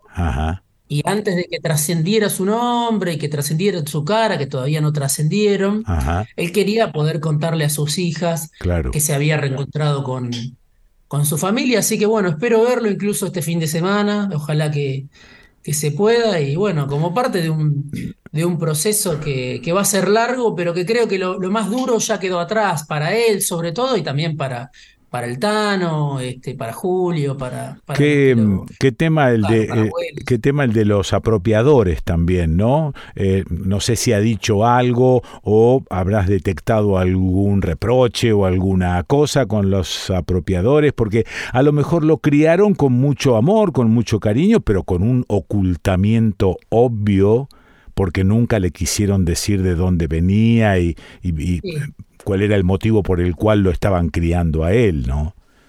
Sí, hay mil historias, obviamente, de, apropiadores, no, no, no todas son iguales. Sí. En este caso, lo que te puedo decir que, que no era buena gente, ¿no? La que lo, mm. lo apropió y le negó su identidad. Sí, eh, Y él, por eso te decía que fue un camino muy adverso de, de pocos aliados, de poco. de, un, camino eh, muy solitario, con, con, pocos aliados que él encontró, como esta persona que le dijo anda abuelas y, pudo ir, pero no, no, no tiene obviamente una, una buena imagen del apropiador de la, que todavía vive, la apropiadora murió. Eh, tiene una buena imagen porque le negaron, le mintieron toda la vida.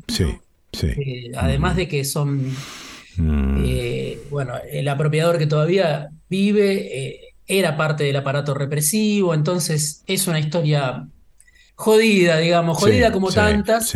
Sabemos que en otros casos el apropiador quizá no conoce o no ha sido parte de la dictadura o no conocía el origen del, nieto o la nieta que fue mm. apropiada y bueno, no es tan violenta, digamos, la, la, crianza, pero en este caso sí lo fue porque le mintieron de mil maneras durante 46 años.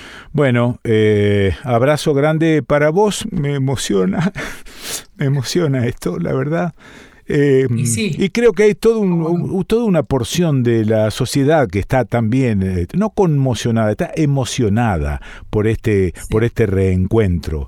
Y, y, bueno, y destacar nuevamente el laburo de abuelas. Y nuevamente esto de si tenés alguna duda, anda abuelas y preguntá y charla con ellas. Sin duda, que la verdad que es una historia mm. increíble que uno, nada, muchas veces este, yo, más allá de haber militado en hijos, de, ser hijo desaparecido, de que mi mm. vieja Manuela Santucho, obviamente la llevo siempre mm. muy orgulloso, su historia, y cada vez que, que tengo oportunidad lo cuento. A veces, este, mm. cuando aparece un nieto o aparece una nieta, este, hasta que no te toca vivirlo de cerca, incluso siendo parte de esta historia, no dimensionás lo que representa eh, reencontrarse con reencontrarse con uno mismo, en el caso de mm. este primo, ¿no? Reencontrarse con su propia historia. Y obviamente para toda la familia es, es una alegría que es una, una caricia y es una, una manera de reparar en parte toda esta historia que sigue en carne viva, que sigue abierta y que esto te lo demuestra, ¿no? Gracias, Dieguito. Abrazo muy cariñoso. ¿eh? Abrazo enorme para vos, para Lady y para toda la familia. Lo escuchaste a Diego Genú. ¿Y dónde lo escuchás? ¿Dónde vas a escuchar a Diego Genú? En el desconcierto.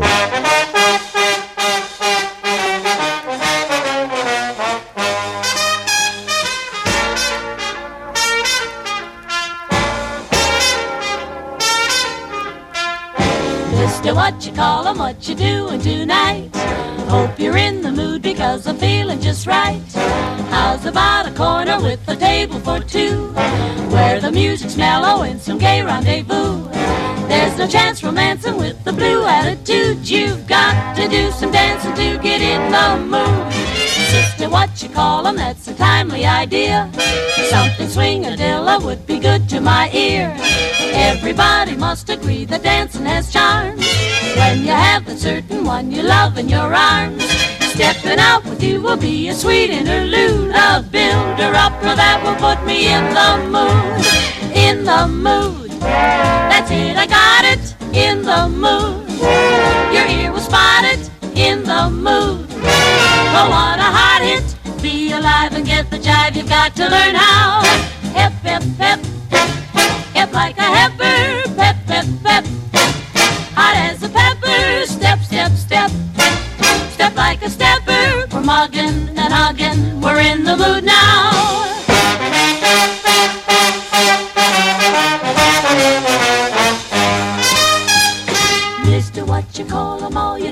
Was fun. You can see the wonders that this evening has done.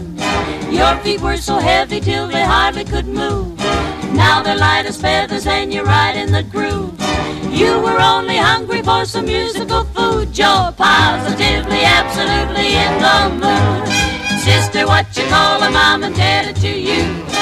It all goes to show what good influence can do. Never felt so happy and so fully alive. Seems the jamming, jumping is a powerful oh. jive. Swingaroo has given me a new attitude. My heart is full of rhythm and I'm in the mood. In the mood, that's it, cause I got it and I'm in the mood. Your ear will spot it when you're in, in the, the mood. Be alive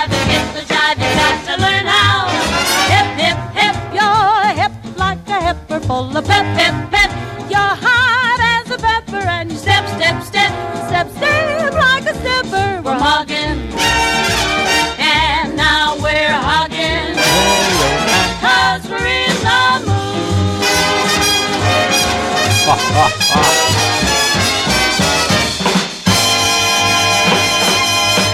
¿Ha visto? Charlando con Woody Allen, me dijo, ¿por qué no pones un poco de cosas de ahí de las Andrews Sisters? Por ejemplo, In the Mood.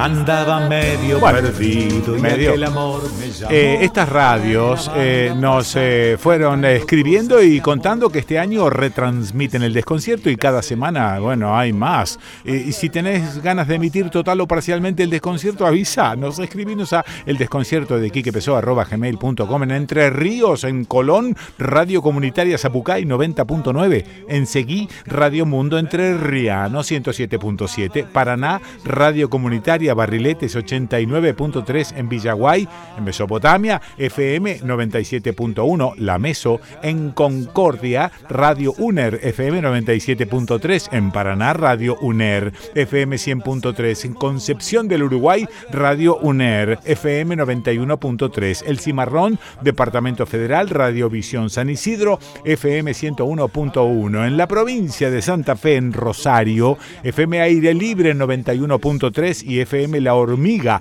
104.3. Hoy nos vamos a comunicar con FM La Hormiga. Mira lo que te digo, Venado Tuerto, FM Serena 102.1 en Ercilia, FM Ercilia 92.5 en Gaboto, Vanguardia FM 101.7 en Baigorria, Radio City FM 103.5 y por la cadena regional provincia de Santa Fe en Alcorta FM 105.9, Santa Teresa FM 104.9 en Vigand, FM 94.3 en Juncal, FM 107.9 en Máximo Paz FM 96.5 y La Voz de los Pueblos FM 89.3 en Pérez, FM La 20 en Suardi, FM Oxígeno 101.1 en Puerto General San Martín, FM Puerto 102.5, San Jerónimo Norte Génesis FM 97.9, Álvarez FM Álvarez 93.5, Recreo Sur, LRI 716, Radio Patria FM 88.5, Funes Radio 1 94.7 y JM Molina FM 99.7 Radio 90. Y hay una culada de radio. Yo no puedo estar todo el tiempo del programa diciéndote la radio. A mí me gusta, me gusta participar y acá. Sí, sí, mira, mira. Claro, loco. ¿Qué pasa?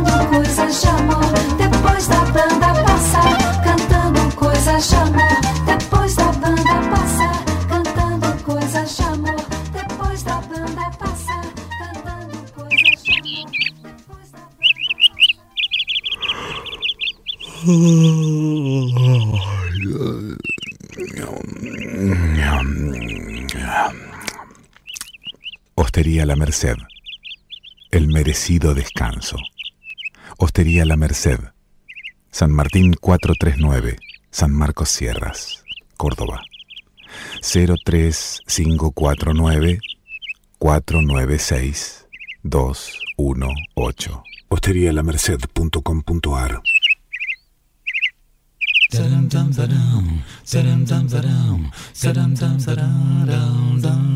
Veleda conoce y respeta el vínculo que existe entre el ser humano y la naturaleza.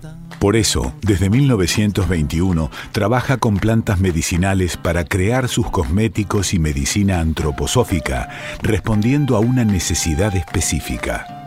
Los productos Veleda le devuelven la armonía al alma, al cuerpo y al espíritu. Ingredientes naturales, sin fragancias, conservantes o colorantes sintéticos, no testeado en animales. Veleda, cosmética natural y orgánica certificada.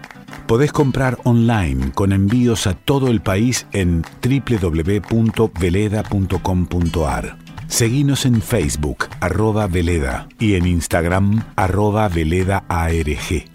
Veleda, 100 años en armonía con el ser humano y la naturaleza.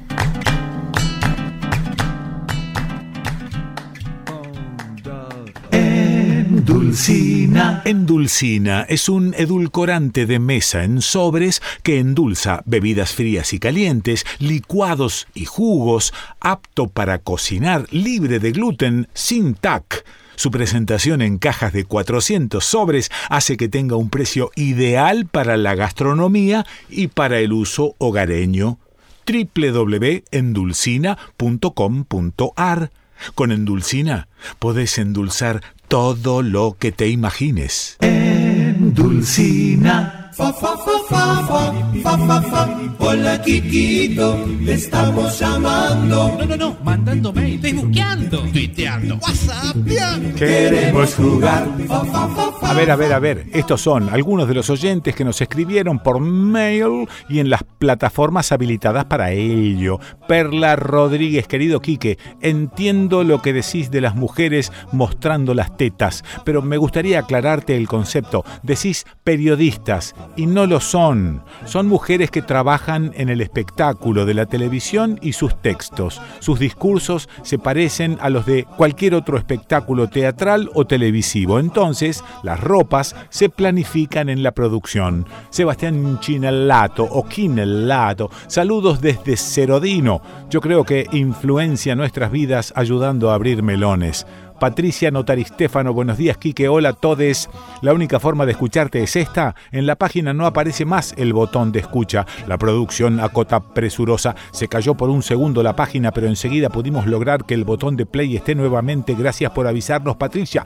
Guillermo Cernu ya volvió y esa música era genial. Por favor, después comentá de quiénes se trata. Cuba y Venezuela, países altamente solidarios, siguen siendo negativos para los colonizadores. Temen nuestra unión que sería catastrófica para las derechas y una salida a nuestros males. Beto Almeida, un hermano brasileño muy lúcido, colaborando con tu imperdible desconcierto, Quique. Un placer escuchar esos parientes de nuestra patria grande. El niobio es un metal dúctil, blando, se encuentra en la niobita y se usa en aceros inoxidables especiales con resistencia a altas temperaturas, empleados en aparatos de imágenes para resonancias magnéticas. La producción a cota presurosa se refiere al tema musical que quedó pegadito al previously llamado Recordando del grupo Bahía. Liliana Silva, la gracias por estar en el éter. Mi mamá te nombraba siempre y te seguía, te heredé de ella.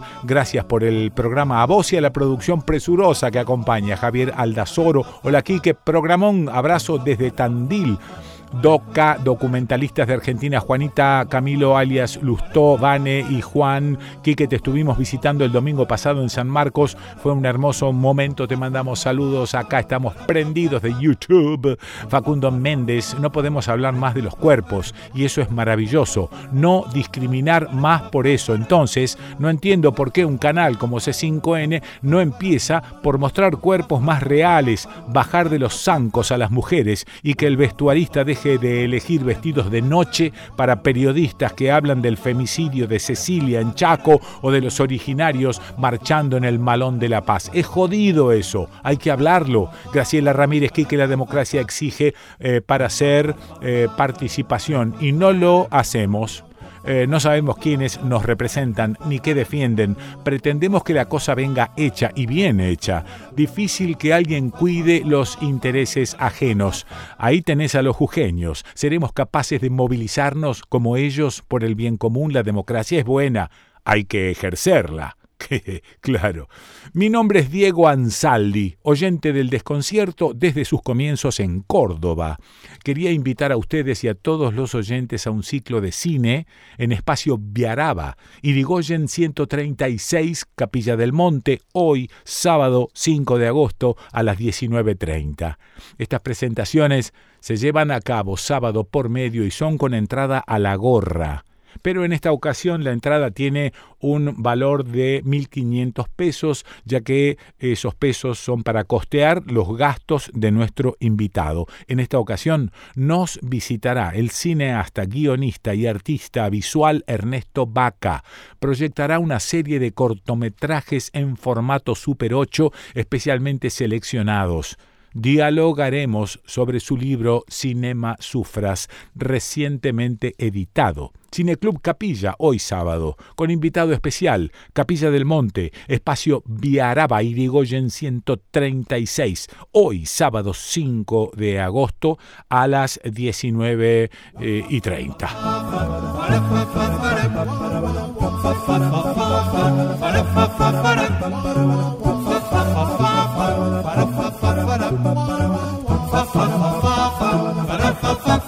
El tercer malón de la paz, que integran comuneros de 400 comunidades originarias de Jujuy, está frente al edificio donde funciona la corte. No se van a mover de la Plaza Lavalle de la ciudad de Buenos Aires. Esperan que la Corte Suprema se expida sobre la inconstitucionalidad de la reforma de la Carta Magna jujeña que realizó el gobernador Gerardo Morales, que, ante las protestas, ordenó una violenta represión. Diez representantes de las comunidades tenían previsto reunirse con el presidente de la Corte de acuerdo con la solicitud de audiencia presentada el primero de agosto, pero finalmente dejaron pasar solo al cacique Néstor Jerez del pueblo Ocloya junto a los abogados que acompañan el malón. Tampoco los recibieron, únicamente se les permitió entregar un petitorio al secretario de la Corte, quien no les supo precisar en qué momento serán recibidos por no tener lugar en la agenda. Eduardo Barcesat, uno de los abogados presentes, afirmó que los pueblos originarios sufrieron una vez más un maltrato innecesario por parte de los jueces.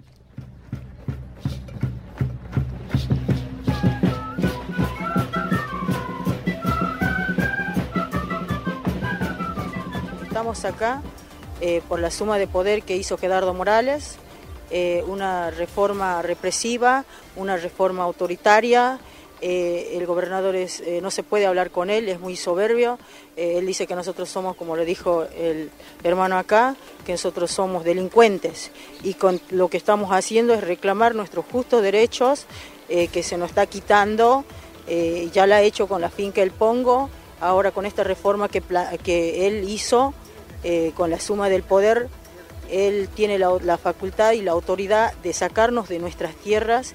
Nosotros no nos vamos a ir de ahí porque nosotros nacimos ahí, estamos miles de años ahí, antes que estén, o sea, antes que se forme lo que es la nación argentina, han estado nuestros abuelos y, eso es lo que venimos a buscar acá. Es una lucha conjunta de toda la ciudadanía, de toda la población de Jujuy, en la cual nos hemos levantado que tiene que ver, iniciada por los salarios, pero también tiene que ver con la reforma inconstitucional. Queremos que tanto los jueces como el Congreso se expidan, que demos la nulidad de la reforma de, la provincia de Jujuy. Queremos que también se intervenga la provincia y que se haga una investigación de los derechos humanos, de los derechos indígenas, la cual el Congreso lo tiene que hacer, ¿sí? se tiene que expedir. Y por último, queremos vivir libremente, queremos un buen vivir para todo nuestro territorio. Así que abajo la reforma, arriba la huipala y arriba los derechos de los pueblos indígenas. Muchísimas gracias.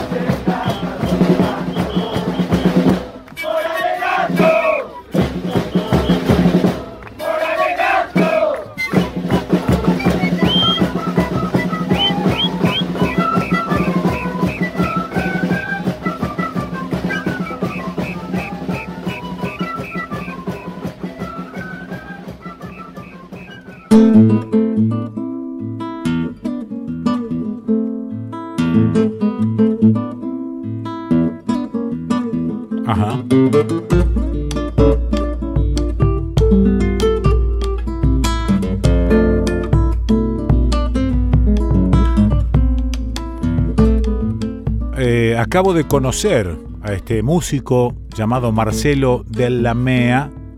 Ahí está junto a Ariel Sánchez en bombo, haciendo La Humilde, una chacarera sumamente conocida. Me gusta cómo interpreta, me gusta lo limpito de su toque, me gusta que no quiere pasarse de vivo. Mirá si es una crítica para un guitarrista. No, eh, sí, me gusta cómo interpreta y me gusta cómo maneja la viola. Así que vamos con La Humilde. Es del Cachilo Díaz, ¿no?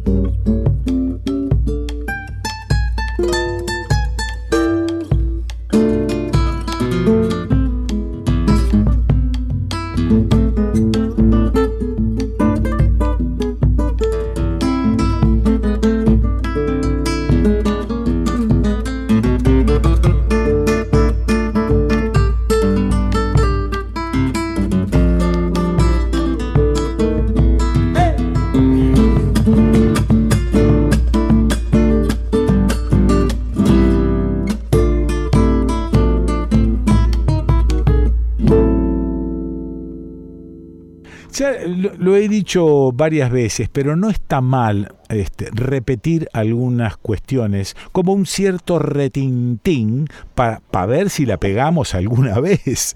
Pero ya he dicho, ¿por qué consumimos lo que denostamos? Esto para mí es, me lleva a la infancia, me lleva a mi juventud en la ciudad de Rosario, todo el mundo odiando el diario La Capital y sin embargo todo el mundo comprando religiosamente todas las mañanas el diario La Capital, aunque sea por el obituario. Vamos a suponer que en una ciudad medio pueblo, como es Rosario, ciudad pueblo, a la gente por ahí le gustaba leer quién se había muerto, quién estaba a punto de morir, etcétera. Entonces, bueno, y compraban el diario también por eso, pero al margen de eso, digo, yo ya sabes porque te lo he dicho, me cansé de echarle la culpa a los medios hegemónicos de lo que nos pasa. Los medios hegemónicos como C5N, La Nación, La Nación Más, eh, Canal 13 TN, el Canal 20, no sé cuánto, 24, 26, y hay un montón de canales. Eh, hay uno que se llama IP que me parece que zafa un poco, pero el resto está todo manejado por disléxicos. Si vos te pones a escuchar, eh, la gente que conduce los programas es gente que no a ver, demuestra no tener ideas porque justamente el lenguaje es el reflejo de las ideas y ninguna otra cosa.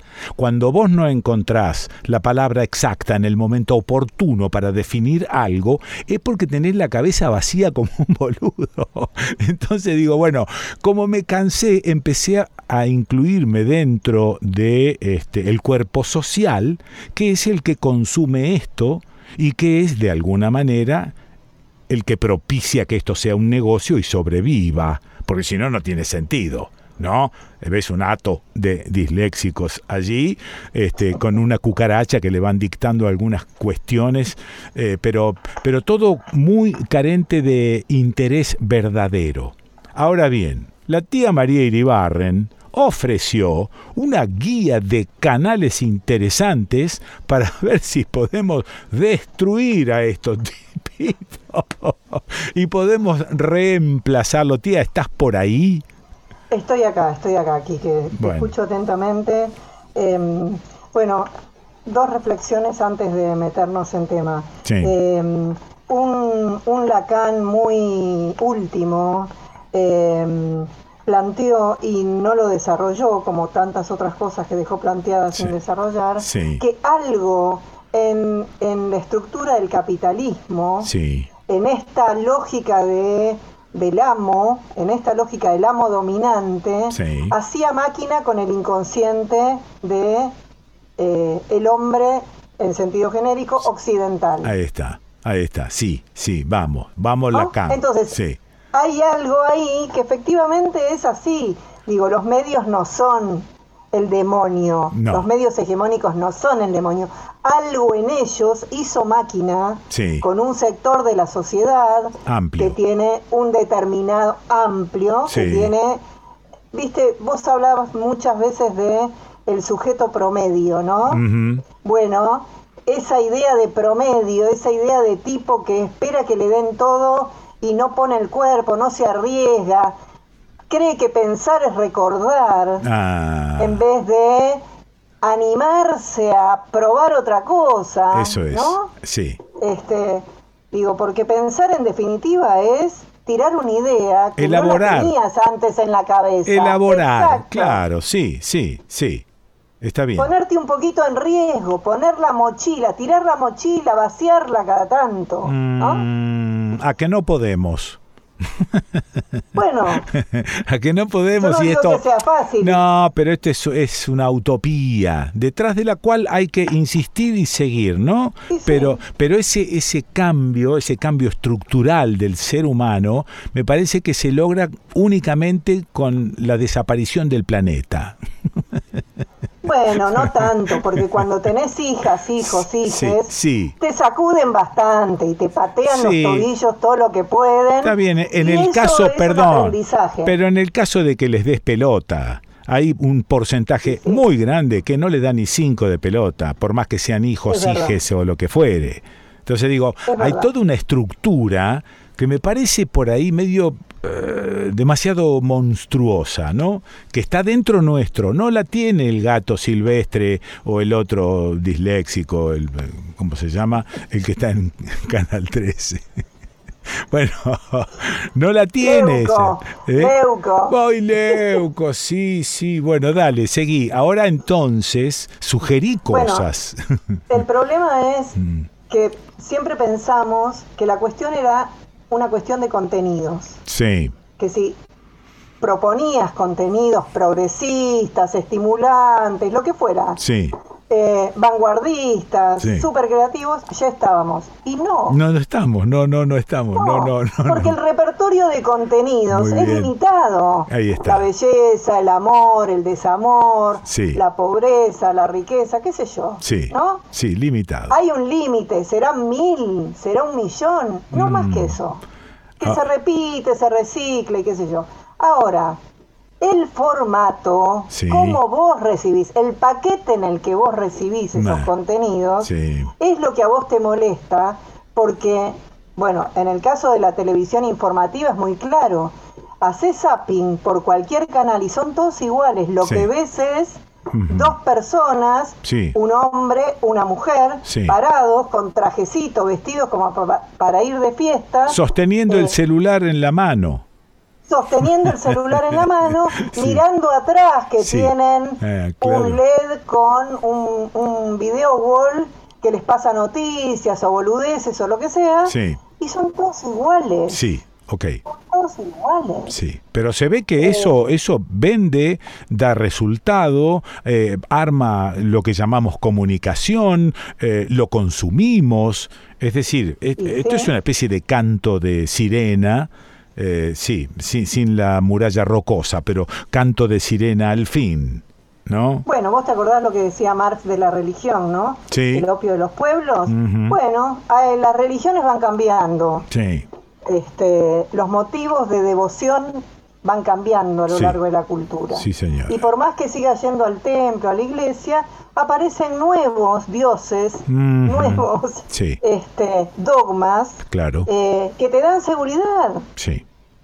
Sí. ¿Por qué? Porque vos podés hablar de eso en el supermercado, en, en el chat de mamis, Sí. podés hablar de eso este, con el que se te sentó al lado en el subte, en Sí. el colectivo, y listo, ya está. Ya está. Ya está. Sí, es como que este, lográs con eso una zonita de confort y, y- y no me toquen más, no me toquen nada, no me, no me digan más nada, no quiero saber más nada, ¿no? Bueno, te voy a decir, a pesar de eso te voy a decir, mira, hay un paquete Sí. de em, canales universitarios, Ah, mira, te estoy hablando de un, de un territorio por el que nunca anduviste. Nunca. Canales universitarios. sí, Em, no todas las universidades tienen canales, por cierto, no todas las universidades tienen radio, pero hay una cantidad, una buena cantidad de universidades públicas que tienen oferta audiovisual. No es una programación 24 horas, es una programación que se repite, pero que permanece en muchos casos en las páginas de las universidades y por lo tanto Ah. vos podés entrar y verlas cuando quieras. Sí, ok. Eh,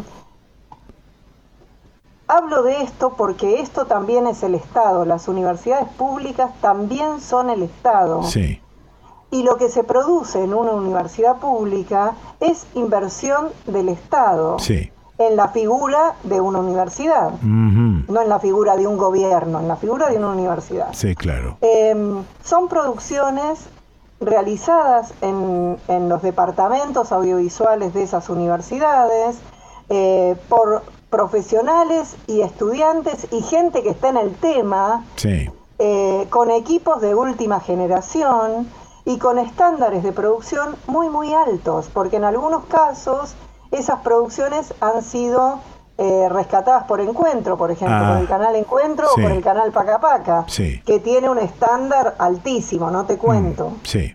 Este, Bueno, entonces ahí tenés programación novedosa, programación de alta calidad técnica, Sí. eh, programación em, pública, gratuita. Y que está disponible con un clic en la computadora. ¿Y por qué no se las ve a esas programaciones? ¿Por Bueno, qué? no se las ve porque no hay difusión, justamente. Eso es lo que estamos haciendo, tratando de Sí. eh, en las últimas en las últimas columnas hablamos de filmoteca, hablamos del newsletter de cinematófilos. Bueno, ahora hablamos de los canales universitarios. Pero tía, Canales- eso que, perdón, eso que estás enumerando, eh, quizá nos interese a una porción mínima de la sociedad.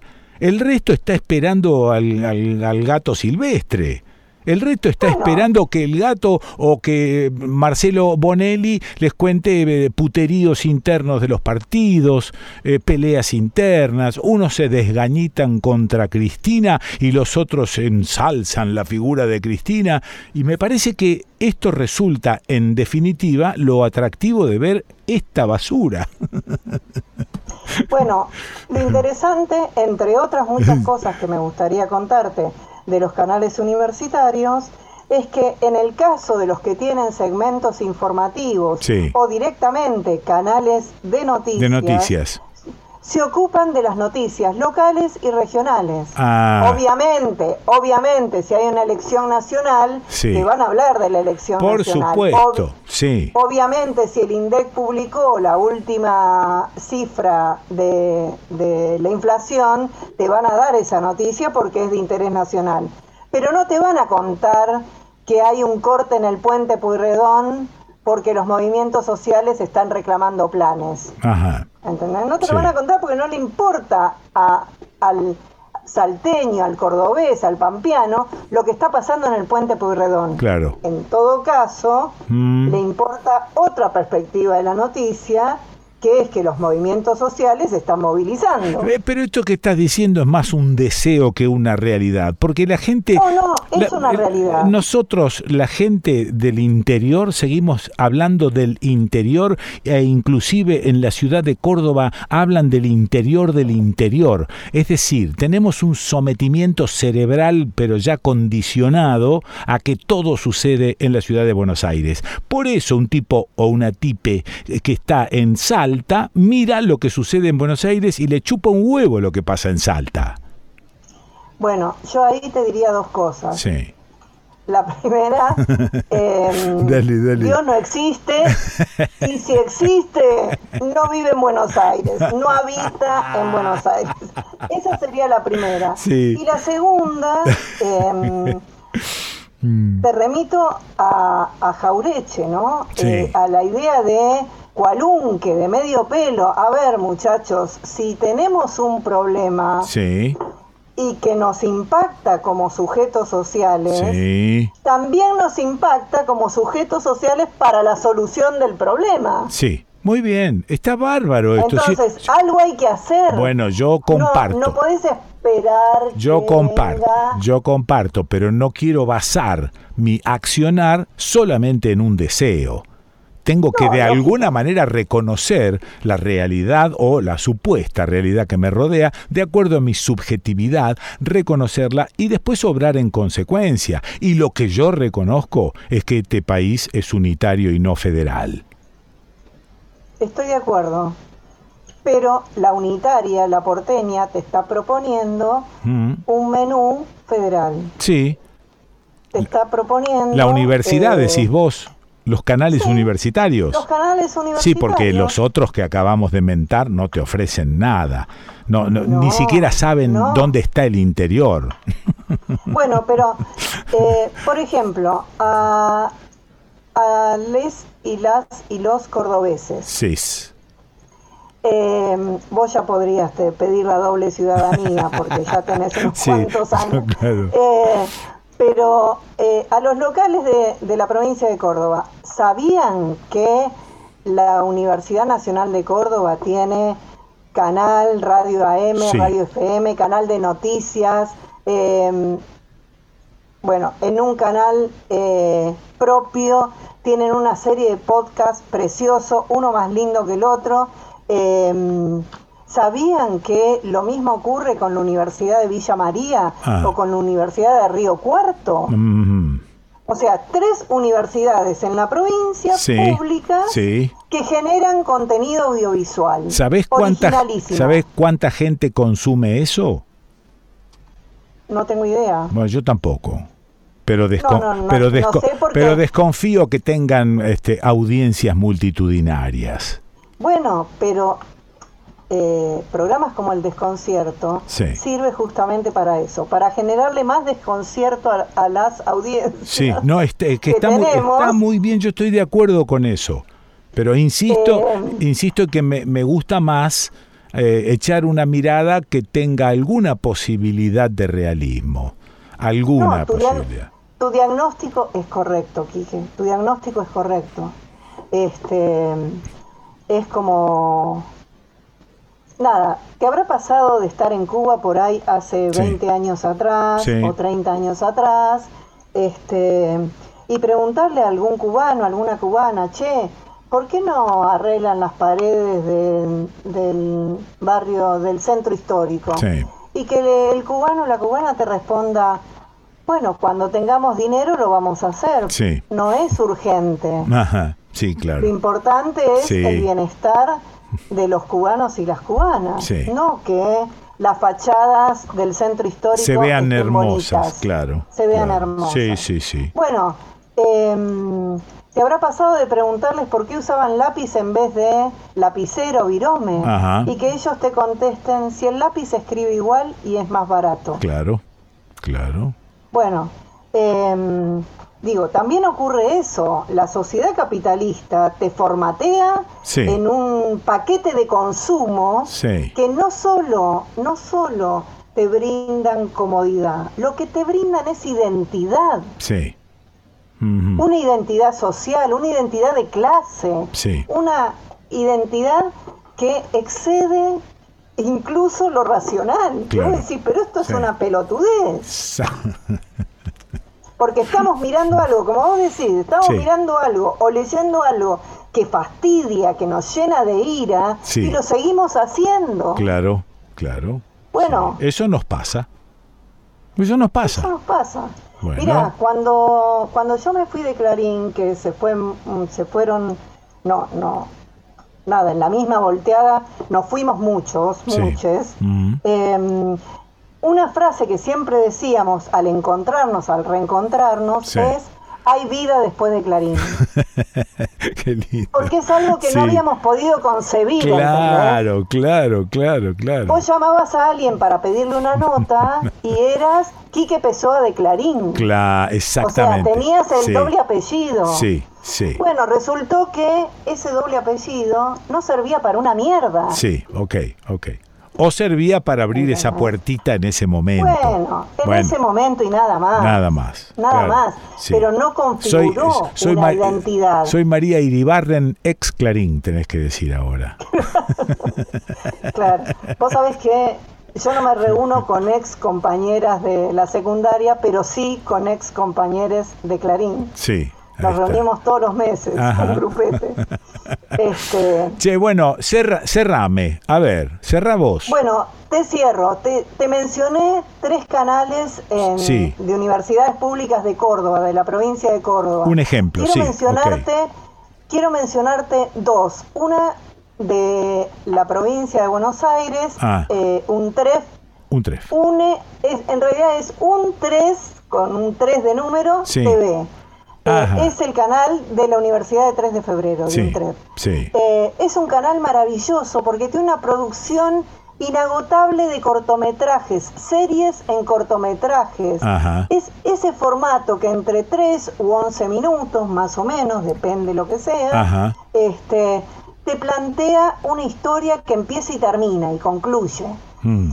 Entonces, en esos momentos en los que vos querés ver algo, pero no querés hipotecar el resto del día Sí. en una película que dura tres horas o en una Claro. miniserie que dura 12. Sí, sí, sí. No, querés algo cortito, liviano, Mm. que te haga reír, que te suavice un poco el alma, el día, Sí. este y, y lo terminás. Bueno, un tref es tu canal porque está lleno de propuestas, sobre todo de comedia. Y lo busco en internet con un UN. Universidad de 3 de febrero. Ah, escribiendo todo, escribiendo todo eso. Sí, sí, directamente. O si no, un 3 Con número, Em, con número. TV. Un Un 3. 3 TV y ya Sí. te sale. Bueno. Lo mismo con los canales de eh, la Universidad de Córdoba, que es CBA 24N. Ajá. CBA 24N, ese es el canal de noticias, muy recomendable por cierto. Sí. Eh, y lo mismo con los canales de Villa María y de Río Cuarto. Bueno. Pero quiero eh, recomendar un canal más, que es el de la Universidad Pública de La Pampa, Ajá. perdón, de La Pampa no, del centro.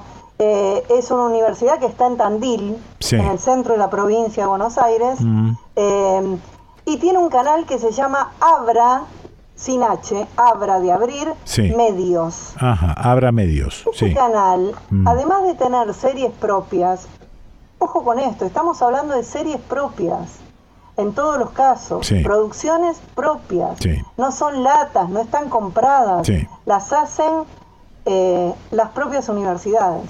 Bueno, este canal aparte hace curaduría con ciclos de cine. Ah, ok. Entonces tiene convenios, Sí. tiene convenios, por ejemplo, con asociaciones de documentalistas o de realizadores independientes y te mandan un mes, dos meses un paquete de películas de puta madre. Bueno, bueno.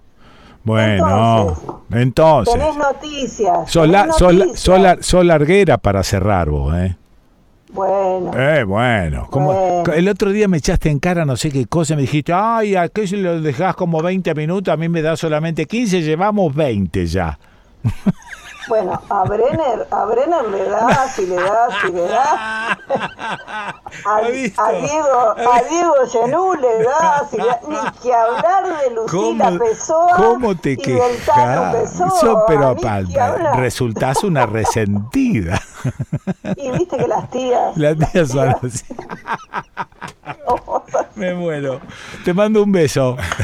Un abrazo. Chau. Chau, chau. Bueno, la escuchaste a la tía María Iribarren. ¿Y dónde, le, dónde vas a escuchar a la tía que ya no labura más en en Clarín? Bueno, ahí tampoco la escuchaba. Eh, ¿Dónde la vas a escuchar? ¿La escuchás eh, acá, en el desconcierto?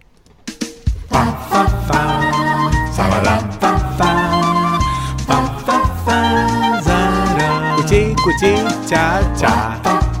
Che, che, parabam, sa, sa, che, che, pa, sa, sa, ba, ba. Andaba medio perdido. Señoras, señores, estas son eh, parte de las radios que ya nos confirmaron que retransmiten el desconcierto. Si querés retransmitir, podés avisarnos a el desconcierto de gmail.com online, o sea, por todos lados. Quiero FM Online de San Francisco, Córdoba, mochilerosradio.com, Radio Música Internacional, La Maga Radio Online, Radio Minga, Radio Roja Online desde Olivos, Buenos Aires, La Bocina Radio.com, FonicaNews.com y su app Fónica Play, FMExcalibur.com, Radio Las Pica, La Clase Radio.com, ADN Radio desde Venado Tuerto, Santa Fe, En la provincia de Buenos Aires, en Carué, Radio Mandioca 94.9. En Tres Arroyos, Radio Cooperativa Indie Rock 104.7. Varadero, Radio del Bosque FM 100.3. Alberti, la de Titi 102.1 MHz. Coronel Dorrego FM del Galeón 92.1. La Dorrego AM 1470. Bahía Blanca FM de la calle 87.9. Manuel Alberti, Departamento Pilar FM 96.9 la música del Arcón. 9 de julio, Forti FM 106.9 en el Partido de la Costa en las localidades de Costa del Este, La Lucila del Mar, Costa Azul, San Bernardo, Nueva Atlantis y Mar de Ajó. Radio Container FM 89.5 en Río Negro, en Bariloche, FM Los Coihues 105.5, FM 90.3 Gente de Radio en Viedma, FM Encuentro 103.9 y en Neuquén Neuquén, Radio Universidad Calf 103.7. Y bueno, y hay montones de radio, pero viste que yo tengo de alguna manera que ir este, como, como dosis homeopáticas.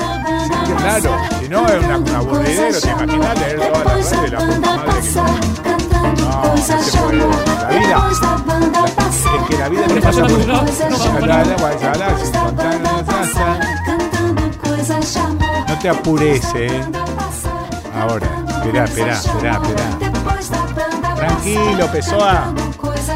¿Qué tenés? Mira, te, te agarró el hambre del mediodía. Con esta cebadura no vamos para ningún lado. Hay que cambiar la hierba, hay que cambiar que el mate está lavado. Acompañá el proyecto YPA. Consumí yerba YPA Encárgala por teléfono al 011-4958-0679 o por mail info arroba gpa con j, eh, gpa.com.ar info arroba gpa.com.ar en Facebook tienda GPA reclamando un precio más justo. El mate está lavado, compadre, el mate está lavado. En comunicaciones, idoneidad y experiencia son fundamentales. Enlaces de banda ancha para datos y telefonía, teleseñales y telecomandos, VHF, UHF, mantenimiento y servicio de redes y equipos de radiocomunicaciones. IJCB Comunicaciones de Voz y Datos. Montevideo 2455, Córdoba. 0351 727 8191 ijcbcorta arroba ijcbcorta.com Página en internet ijcbcorta.com Fa, fa, fa, fa, fa, fa, fa, fa. Hola, Kikito. Sí. Te estamos llamando. No, no, no, mandándome, Ah, facebookeando, tuiteando, whatsappeando. Queremos jugar. A ver, a ver, a ver, a ver. Espérate porque tengo a- algunos oyentes que nos escribieron por mail y en las plataformas habilitadas para ello. Hola, Milcar Ábalos. Me dice que está escuchando atentamente el desconcierto. Besos a Milcar. Leandro Pereira, buen día. Pero hay un volumen de relaciones de fuerzas en eh, Unión por la Patria como para avanzar con Vicentín, ¿no creen? Gustavo Durán, la REX, Reserva Ecológica Costanera Sur, también estuvo afectada por incendios. Yolanda Galván, aclaren que además en el Jardín Botánico hay aves que se deben haber visto muy afectadas por las luces. Osvaldo Guillermo Santálices, apoyo incondicionalmente la rebelión del pueblo jujeño. Juan Alberto Ábalos, el nene, hermoso ver a Les Pessoa cantando juntos esta belleza junto al propio Jorge eh, Van der Mole. Salud desde Mendoza, dice el nene. La producción acota apresurosa. Eh, el nene se refiere a la versión de Oración del Remanso por Les Pessoas and Friends. Podés escucharla en nuestro canal de YouTube. Carlos Freige, no es la democracia aquí, que no es la democracia, porque es el único sistema evolutivo de gobierno. Si la Argentina ha decidido no evolucionar, es un problema nuestro y no de la democracia. Alba Alejandra Camlong, visiten esta granja, no volverán igual que como llegaron. Gracias Javiera y Reto. Eh, la producción vuelve a acotar eh, presurosa, se refiere a la granja de Javiera Rulli, La nota que le hicimos en el programa está subida a nuestro canal de YouTube. Lucía Moreno, hola Quique, soy Lucía de San Miguel del conurbano bonaerense. Me dicen Chola. Inspirada por tu forma de relatar, quise mandarte un cuentito mío si se me permitís. Y gracias, te escucho desde la infancia. Siempre me hiciste tan bien, te quiero mucho. La producción acota, presurosa. Ya le pasamos a Lucía el correo electrónico donde recibimos material. El desconcierto de Quique Pessoa. Todo junto, ¿eh?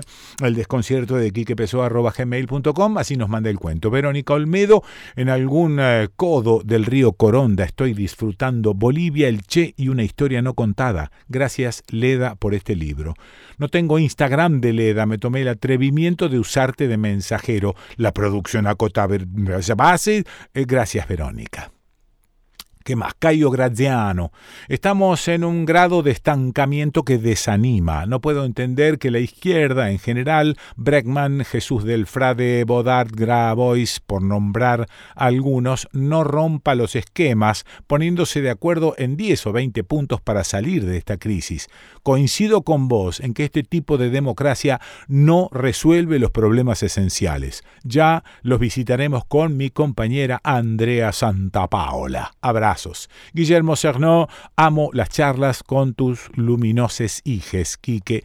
Eh, no, no sorprenden las barbaridades de la reta en sus acciones de gobierno en Cava. Lo que alarma es la posible adhesión de la gente que no sea de capital para darle la conducción nacional. Morales, mamita, estamos hechos de montañas. Que no falte nunca la enorme belleza poética de cada sábado de Ale Raymond.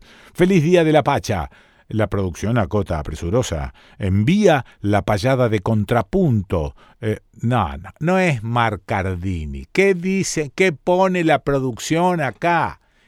pero mirá, una cosa que es Carlos Moscardini, cortina de la tanda streaming internacional, la payada de contrapunto. Bueno, espera, espera que tengo, tengo algunos más por acá. Mariana Moffa, doble F. Sábado, buen sábado con el desconcierto, Guillermo Cernó de nuevo, vamos que venimos Quique, buen sábado a todos, siempre la cana moviéndose en la oscuridad, sumado a abogados despreciables que trabajan para esa oscuridad. Em, Fernando García, buenas. Sabarabarán, eh, algunas, algunos canas son familiares del violento. Gracias por tu coherencia de tantos años, nada de que disculparte. Fernando Milicic, buenos días, estimado Quique y a todos los oyentes. Facundo García, abrazo desde Mendoza, Quique. Adelante con entusiasmo. Eh, in Teo, sí, con Dios adentro. Sebastián eh, Quinelato, que dice, buen día Quique, ningún eh, desgano, ah bueno, sí, ningún desgano, vamos que vamos. Julio Cáceres, hola Quique, arriba el ánimo, ¿probaste escuchar música pum para arriba? Abrazo fuerte. Graciela Casali, te entiendo Quiquito tu desgano y gracias por tu honestidad. Muy bien que no finjas. Eh, pienso que nos puede hacer muy bien que compartas lo que sentís, con lo que me puedo sentir identificada. En general nadie en los medios expresa cómo se siente. Además, con esto yo por lo menos me siento menos sola. Hernán Vivanco, hola, quisiera que sea un buen día. Eduardo Silva, hola Quique, aquí escuchándote desde Rosario. Marta Seguí, vamos Quiquito, que no decaiga, buen día, acompañando Gloria Solars. Hola querido Quique, si estás coherente con tu angustia, con tus profundas preocupaciones. Sí, estás coherente, las estás expresando. Eso es coherencia. Gran abrazo y muchas gracias.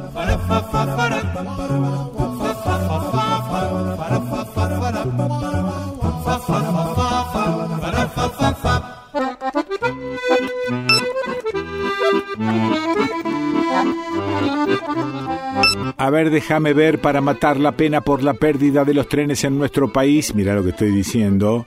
Sí, pero la pena por la pérdida de los trenes en nuestro país, bueno, yo también soy responsable de eso porque no los defendí, de última. Ramal que para, ramal que cierra, dijo Carlos Menem en noviembre de 1989. Seis años después firmó un decreto declarando a la empresa Ferrocarriles Argentinos en estado de liquidación. Bueno, decidí probar suerte con lo que quedó de los trenes. Es un año de mucha ruta, así que voy a cambiar asfalto por rieles para tomarme el tren Córdoba-Buenos Aires. Este tren puede transportar 463 pasajeros distribuidos en ocho coches. La formación se completa con el coche comedor y un furgón para encomiendas. Le pido a la patrona que me acerque a Córdoba Capital, a la estación Córdoba del ferrocarril Mitre. El edificio de la estación Mitre en Córdoba Capital es patrimonio cultural. El estilo arquitectónico es renacentista y los planos son idénticos a los de la estación Retiro en Buenos Aires. Fui previsor y saqué el pasaje con mucha anticipación porque el problema de esta línea es la alta ocupación. Vos sabés que este medio de locomoción tiene la mejor relación calidad-precio. Los pasajes para llegar a Rosario, el costo arranca en 1.500 pesos. ¿Me oíste? No hay nada que te lleve de Córdoba a Rosario por una luca y media. Una verdadera bicoca. Se puede optar por las distintas clases, primera, pullman y camarote. La palabra camarote es un aumentativo de la palabra cámara. Son pequeñas habitaciones con camas tanto en trenes como en barcos. Los trenes disponen de aire acondicionado, servicio de comedor y facilidades para personas con movilidad reducida. Sale a las 8 de la noche y estaré llegando a Rosario a las 10 de la mañana del día siguiente si los perros me dejan. Porque hay una ferrada, hay una ferrada ahí atrás. Bueno, para en las estaciones Villa María, Belville, Leones, Marco Juárez, Cañada de Gómez, Correa y en la próxima me bajo, Rosario Norte. La estación Rosario Norte se habilitó en 1885 y fue la primera en unir Rosario y Buenos Aires. En el edificio funciona además la Secretaría de Cultura y Educación de la Municipalidad de Rosario. Ya estoy medio jugadito de tiempo, así que tomo un taxi a Chacabuco 3085, sede de FM La Hormiga. Carlos Núñez, ¿estás ahí? Hola, Quique querido, sí, estoy acá, ¿cómo estás vos? Estás rodeado de perros. Estoy rodeado de perros que estoy tratando de que se callen porque le digo, hay un amigo que está y está lejos, y, pero viste que no siempre te escuchan. No, no, no, no, no, no, lo escuchamos nosotros, mirá si nos Vamos a escuchar al perro. Claro. bueno, contame cómo, cómo es esto de, de la radio La Hormiga. Eh, y la radio, la radio nace hace 12 años. Sí. Pero como parte de un proyecto mayor que es la Biblioteca Pocho de Prati, que Ah, nace después del 2001. Eso es. Sí. Eh, ¿Y de dónde, perdón, eh, Carlos, de dónde sale lo de la hormiga y el pocho hormiga, por ejemplo? ¿De dónde Claro. sale la hormiga? Bueno, la hormiga sale porque en realidad nosotros este, desde el comienzo mismo eh, de toda la organización venimos rescatando mucho esta idea del trabajo de hormiga, ¿no? Listo, listo. Eh, sí. A lo mejor como, a lo mejor no, seguro, como que Mm, trabajamos con relación a cosas que seguramente no vamos a ver, sí. pero eso no impide que tengamos ganas de seguir trabajando desde lo colectivo por distintos tipos de cosas. Claro. Una es la comunicación popular, Sí. otra es la educación popular, Sí. otra es este, construir desde nosotros eh, aprendizaje sobre, sobre el vínculo con el otro, sobre los derechos humanos. Sí. Bueno, eh, sobre el valor de rescatar la pasión por la lectura, mirá lo que Por te digo, ejem- es por ejemplo. verdaderamente un trabajo de hormiga Sí. grande. Sí. Este, en, en tiempos en los que parece que la imagen te devora todo, ¿no? Claro. Che, Carlos, y a ver, y a la, luz de tu experiencia, eh, ¿cuál es el resultado de tener una radio comunitaria? Eh, ¿dó- ¿Dónde ves el resultado? ¿Qué te devuelve la radio comunitaria?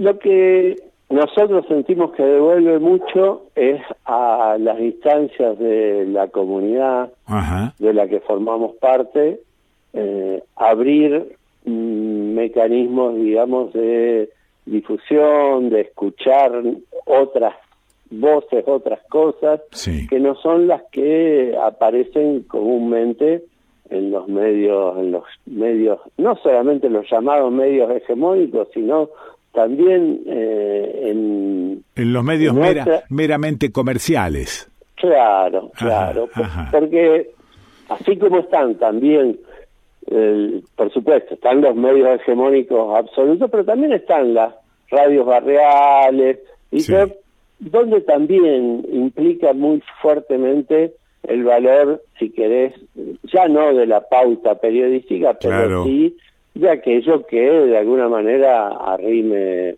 eh, algo para, para seguir funcionando. Y nosotros, bueno, lo que queremos es eh, justamente que las en nuestra programación algo de eso queda expresado.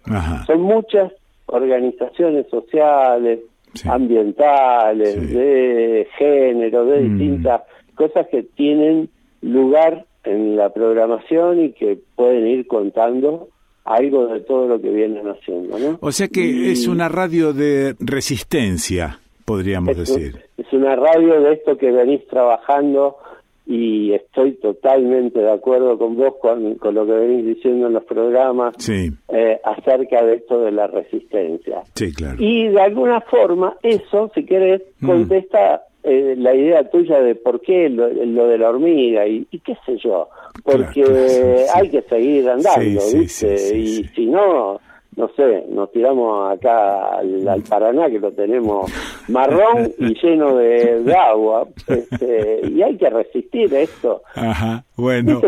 la historia, la historia eh, se hace todos los días y, y aunque parece hoy que esto es negro, negro, negro, bueno, hay cosas que de un día a otro cambian. Hace poco vos hablabas de lo que sucedió un buen día en Jujuy. Sí, claro.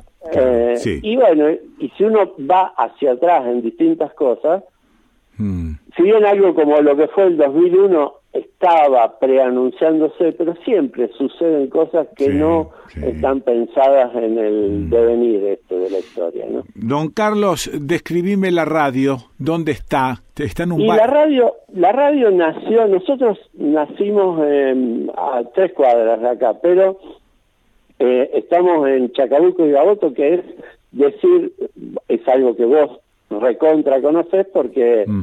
Eh, todo lo que era el espacio de locución de la, lo hacían en la vigil. Y nosotros estamos a cuatro cuadras de la ah, vigil. Estamos en Chacabuco, Chacabuco y Gaboto, o sea, cuatro cuadras más y llegás a la vigil, que que la verdad que creo que no te lo agradecí mm, personalmente, pero viniste a hacer un taller con nosotros sobre el contenido y continente de la radio, muy lindo, que lo hicimos ahí en la vigilia. Qué maravilla. Che, eso es Barrio La Tablada. Esto es Barrio La Tablada, un barrio picante, si se quiere. ¿Qué quiere eh, decir picante?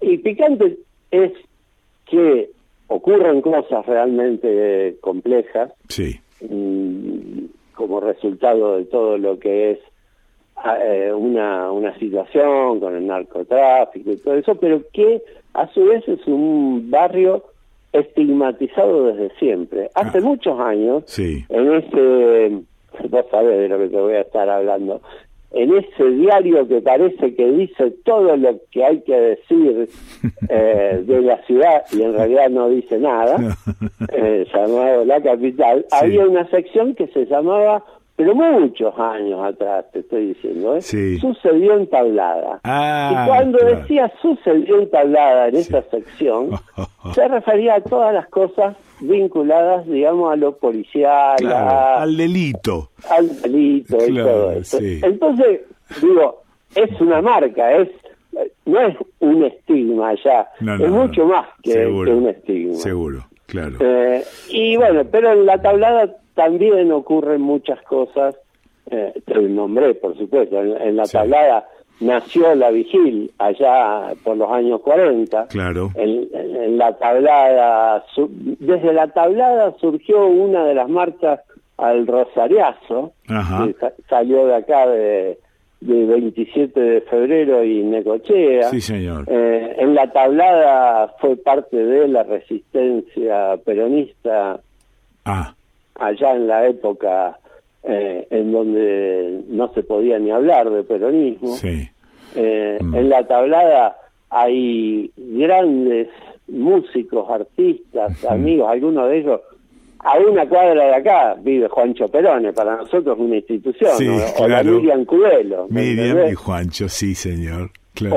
o- Qué o maravilla. están, qué sé yo, mucha gente hermosa que hace eh, Mario Piazza, para decirte. Sí, Eh, claro, claro. Hay, hay gente muy creativa Mm. y hay organizaciones con mucho respeto por la solidaridad y la construcción. Y bueno, y la radio se propone en todo caso ser también modestamente algún portavoz de todas esas experiencias y de todas esas cosas. Eh, técnicamente, ¿cómo funciona? ¿Tienen eh, operadores o cada uno? Sí, sí, se- sí. Ah, tienen operadores. Sí, sí, tenemos, mira, Mm, nosotros somos una radio comunitaria, somos parte de Farco, del Foro Argentino de Radio Sí, Comunitaria, sí. pero también tenemos una noción que lo que queremos hacer de la radio comunitaria, es- esto sobre todo a partir de un tipo como Quique Pessoa una vez nos visitó y nos dijo un montón de cosas que las escuchamos, y también queremos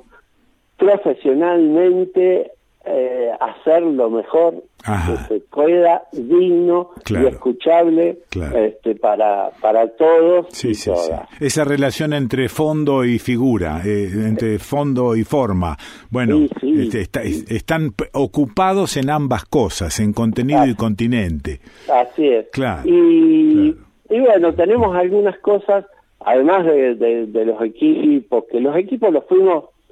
Mira, la historia de la radio nace eh, antes de ser radio misma, cuando a partir del 2009, 2010, este, estábamos junto a universidades, gremios y todo eso, Sí. luchando por una política pública de democratización del derecho a la comunicación. Ajá, ajá. Eh, y después, bueno, nos inscribimos a partir de cuando vino la posibilidad de la ley de servicios de comunicación audiovisual eso. con aquellos que queríamos estar dentro del 33% para las organizaciones Claro. eh, sin fines de lucro. Claro. Eh, si bien hay muchísimas cosas que cambiaron en estos casi 15 años en nuestra sociedad, en todo lo que también tiene que ver con la tecnología, Sí. en el avance de las corporaciones y un montón de cosas, también creemos que hay un avance que se ha venido dando en los territorios con relación a la idea de la comunicación popular y, a, y a dialogar entre los saberes. no Para nosotros la comunicación popular es eso, es como un difícil diálogo, lo, lo admitimos, entre lo que tiene que venir ver con lo que sale de las aulas, para Ajá, decirlo así, ajá. con lo que sale de los conocimientos, las construcciones que en los barrios, en los territorios, en los movimientos sociales se va dando Mm, para sostener este, sus emprendimientos, sus cosas, mm, este, las maneras de encontrarse.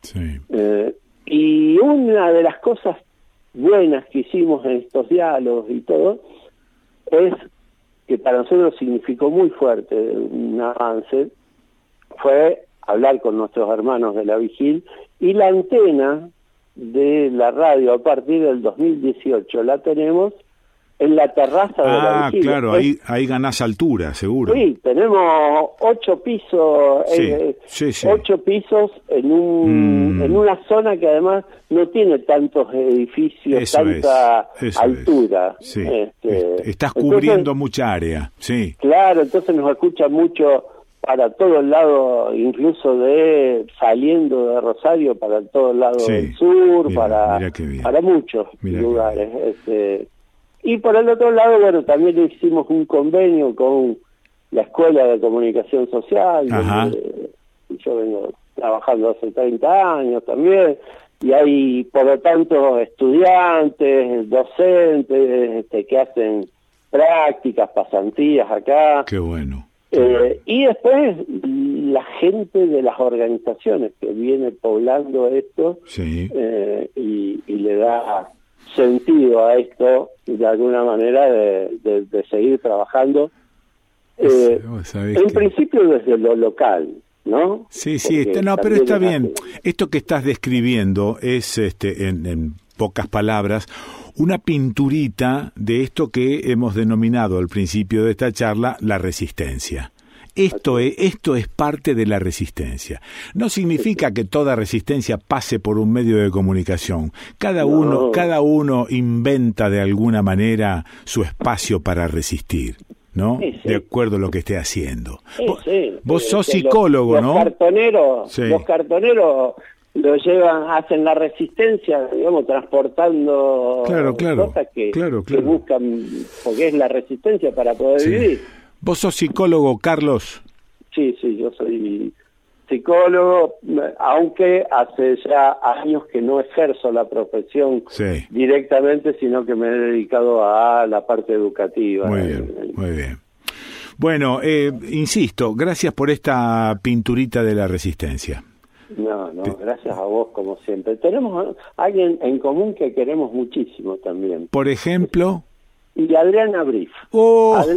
Adriana es una amiga querida. Qué maravilla. Y, como en nuestro programa también eh, estamos, sí. por supuesto, transmitiendo toda la semana el desconcierto. Yo el otro día escuché ah, cómo leíste tan maravillosamente la nota que, escribió eh, ella. escribió sobre lo de Dante. Y digo, seguro que Quique no se lo pasó, así que eh, la, la, recortamos y se lo pasamos y estaba tan contenta, tan emocionada. Bueno, así que maravilloso. Che, este, bueno, va, abrazo grandote y ya nos encontraremos o nos volveremos a comunicar, andás a ver. Sí, sí, sí. Quiero ver si seguís haciendo eso de, de, armar el Forte ese que la última vez que te vi lo estaba ahí trabajando. Sí, pero es eterno eso.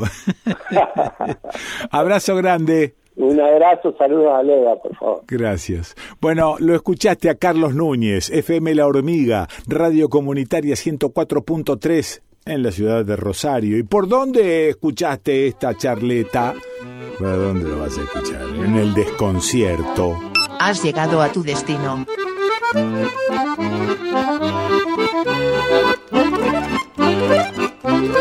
you.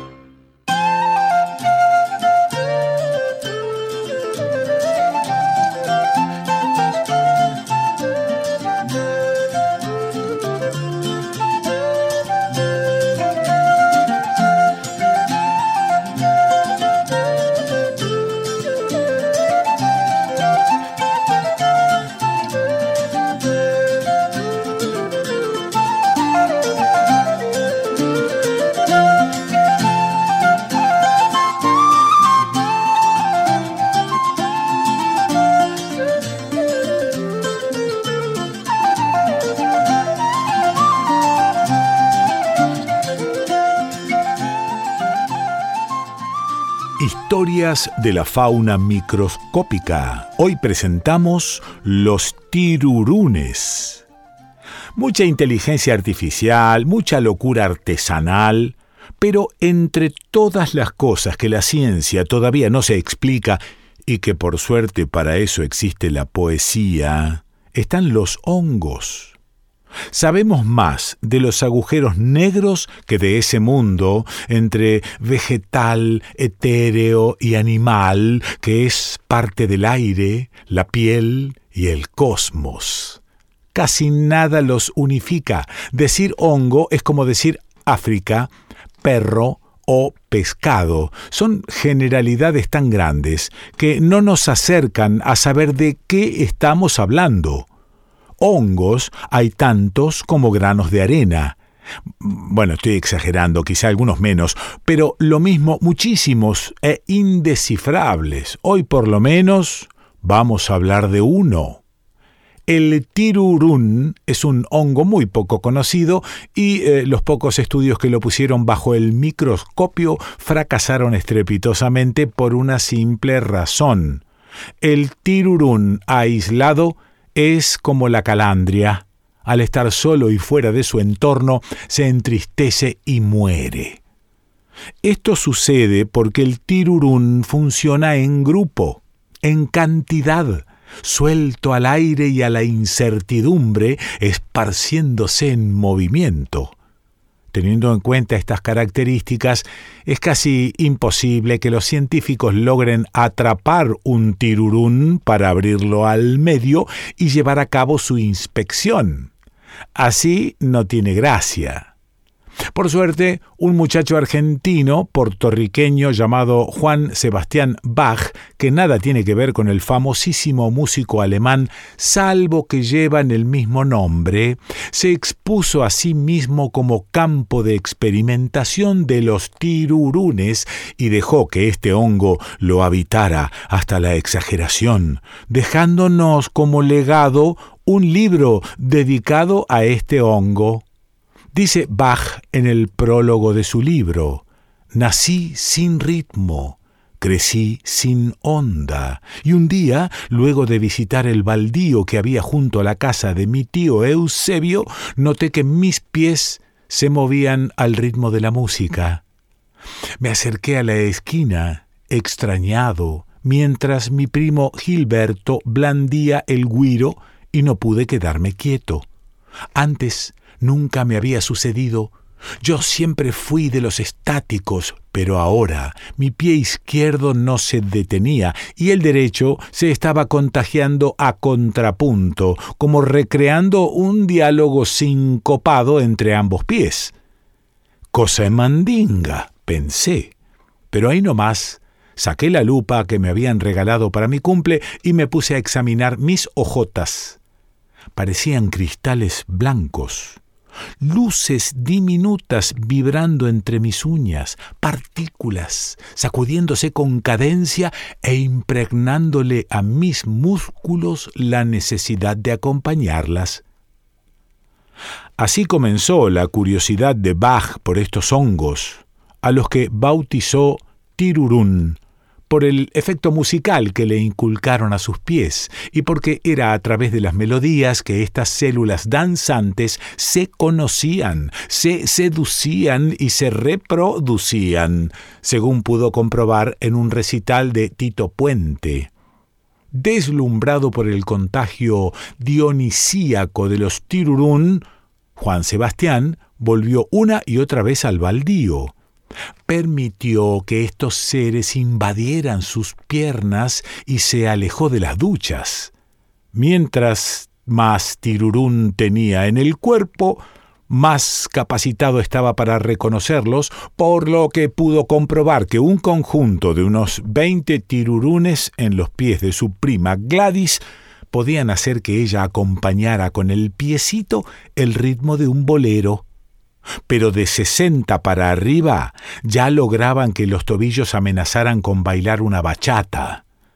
Entre cien y doscientos tirurunes hacían que un mambo fuera irresistible y de doscientos para arriba ya no aguantaba ninguna guaracha ni cha-cha-cha sin acompañamiento.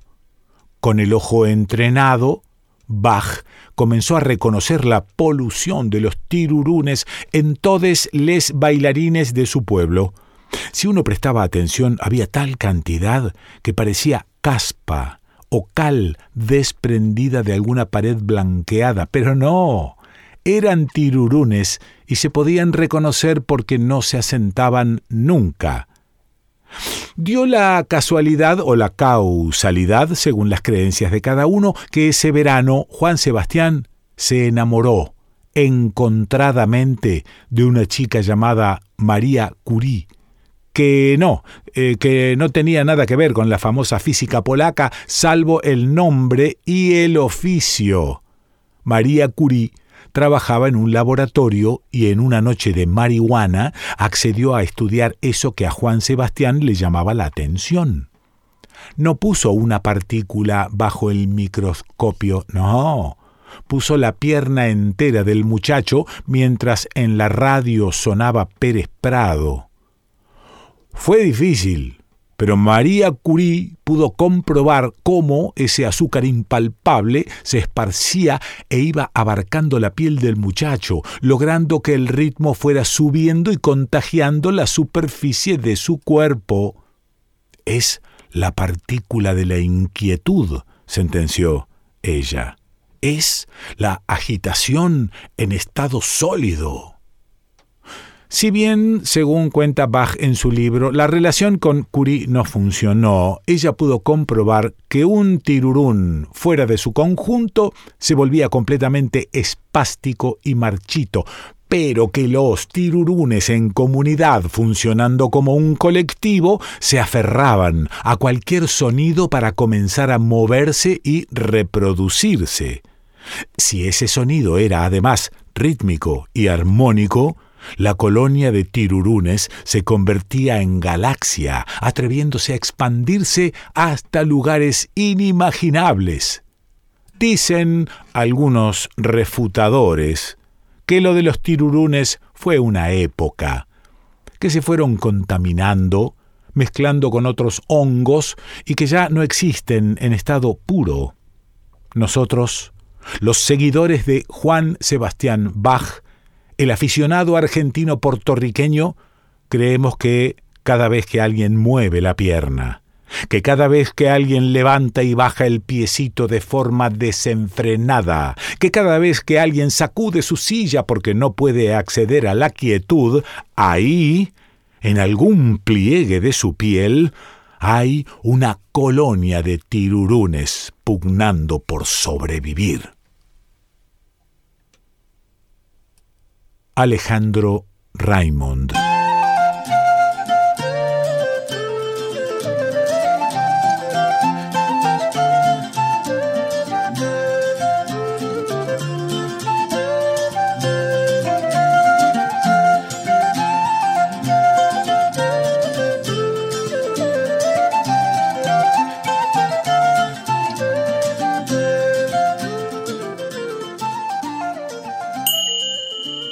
Los libros de Alejandro Raymond. Ponele un cacho de poesía a tu vida. Conseguí los libros de Alejandro Raymond y empachate. Que la noche nos encuentre viajando. Huasacatunga, Fauna sonámbula y muchos más. También libros para niños. Entérate contactando al autor el mail es revistapipicucú.gmail.com revistapipicucú.gmail.com El Facebook es pipí cucú, así nomás, pipí con acento en la segunda I, cucú con acento en la segunda U, pipí cucú. Los libros de Alejandro Raymond.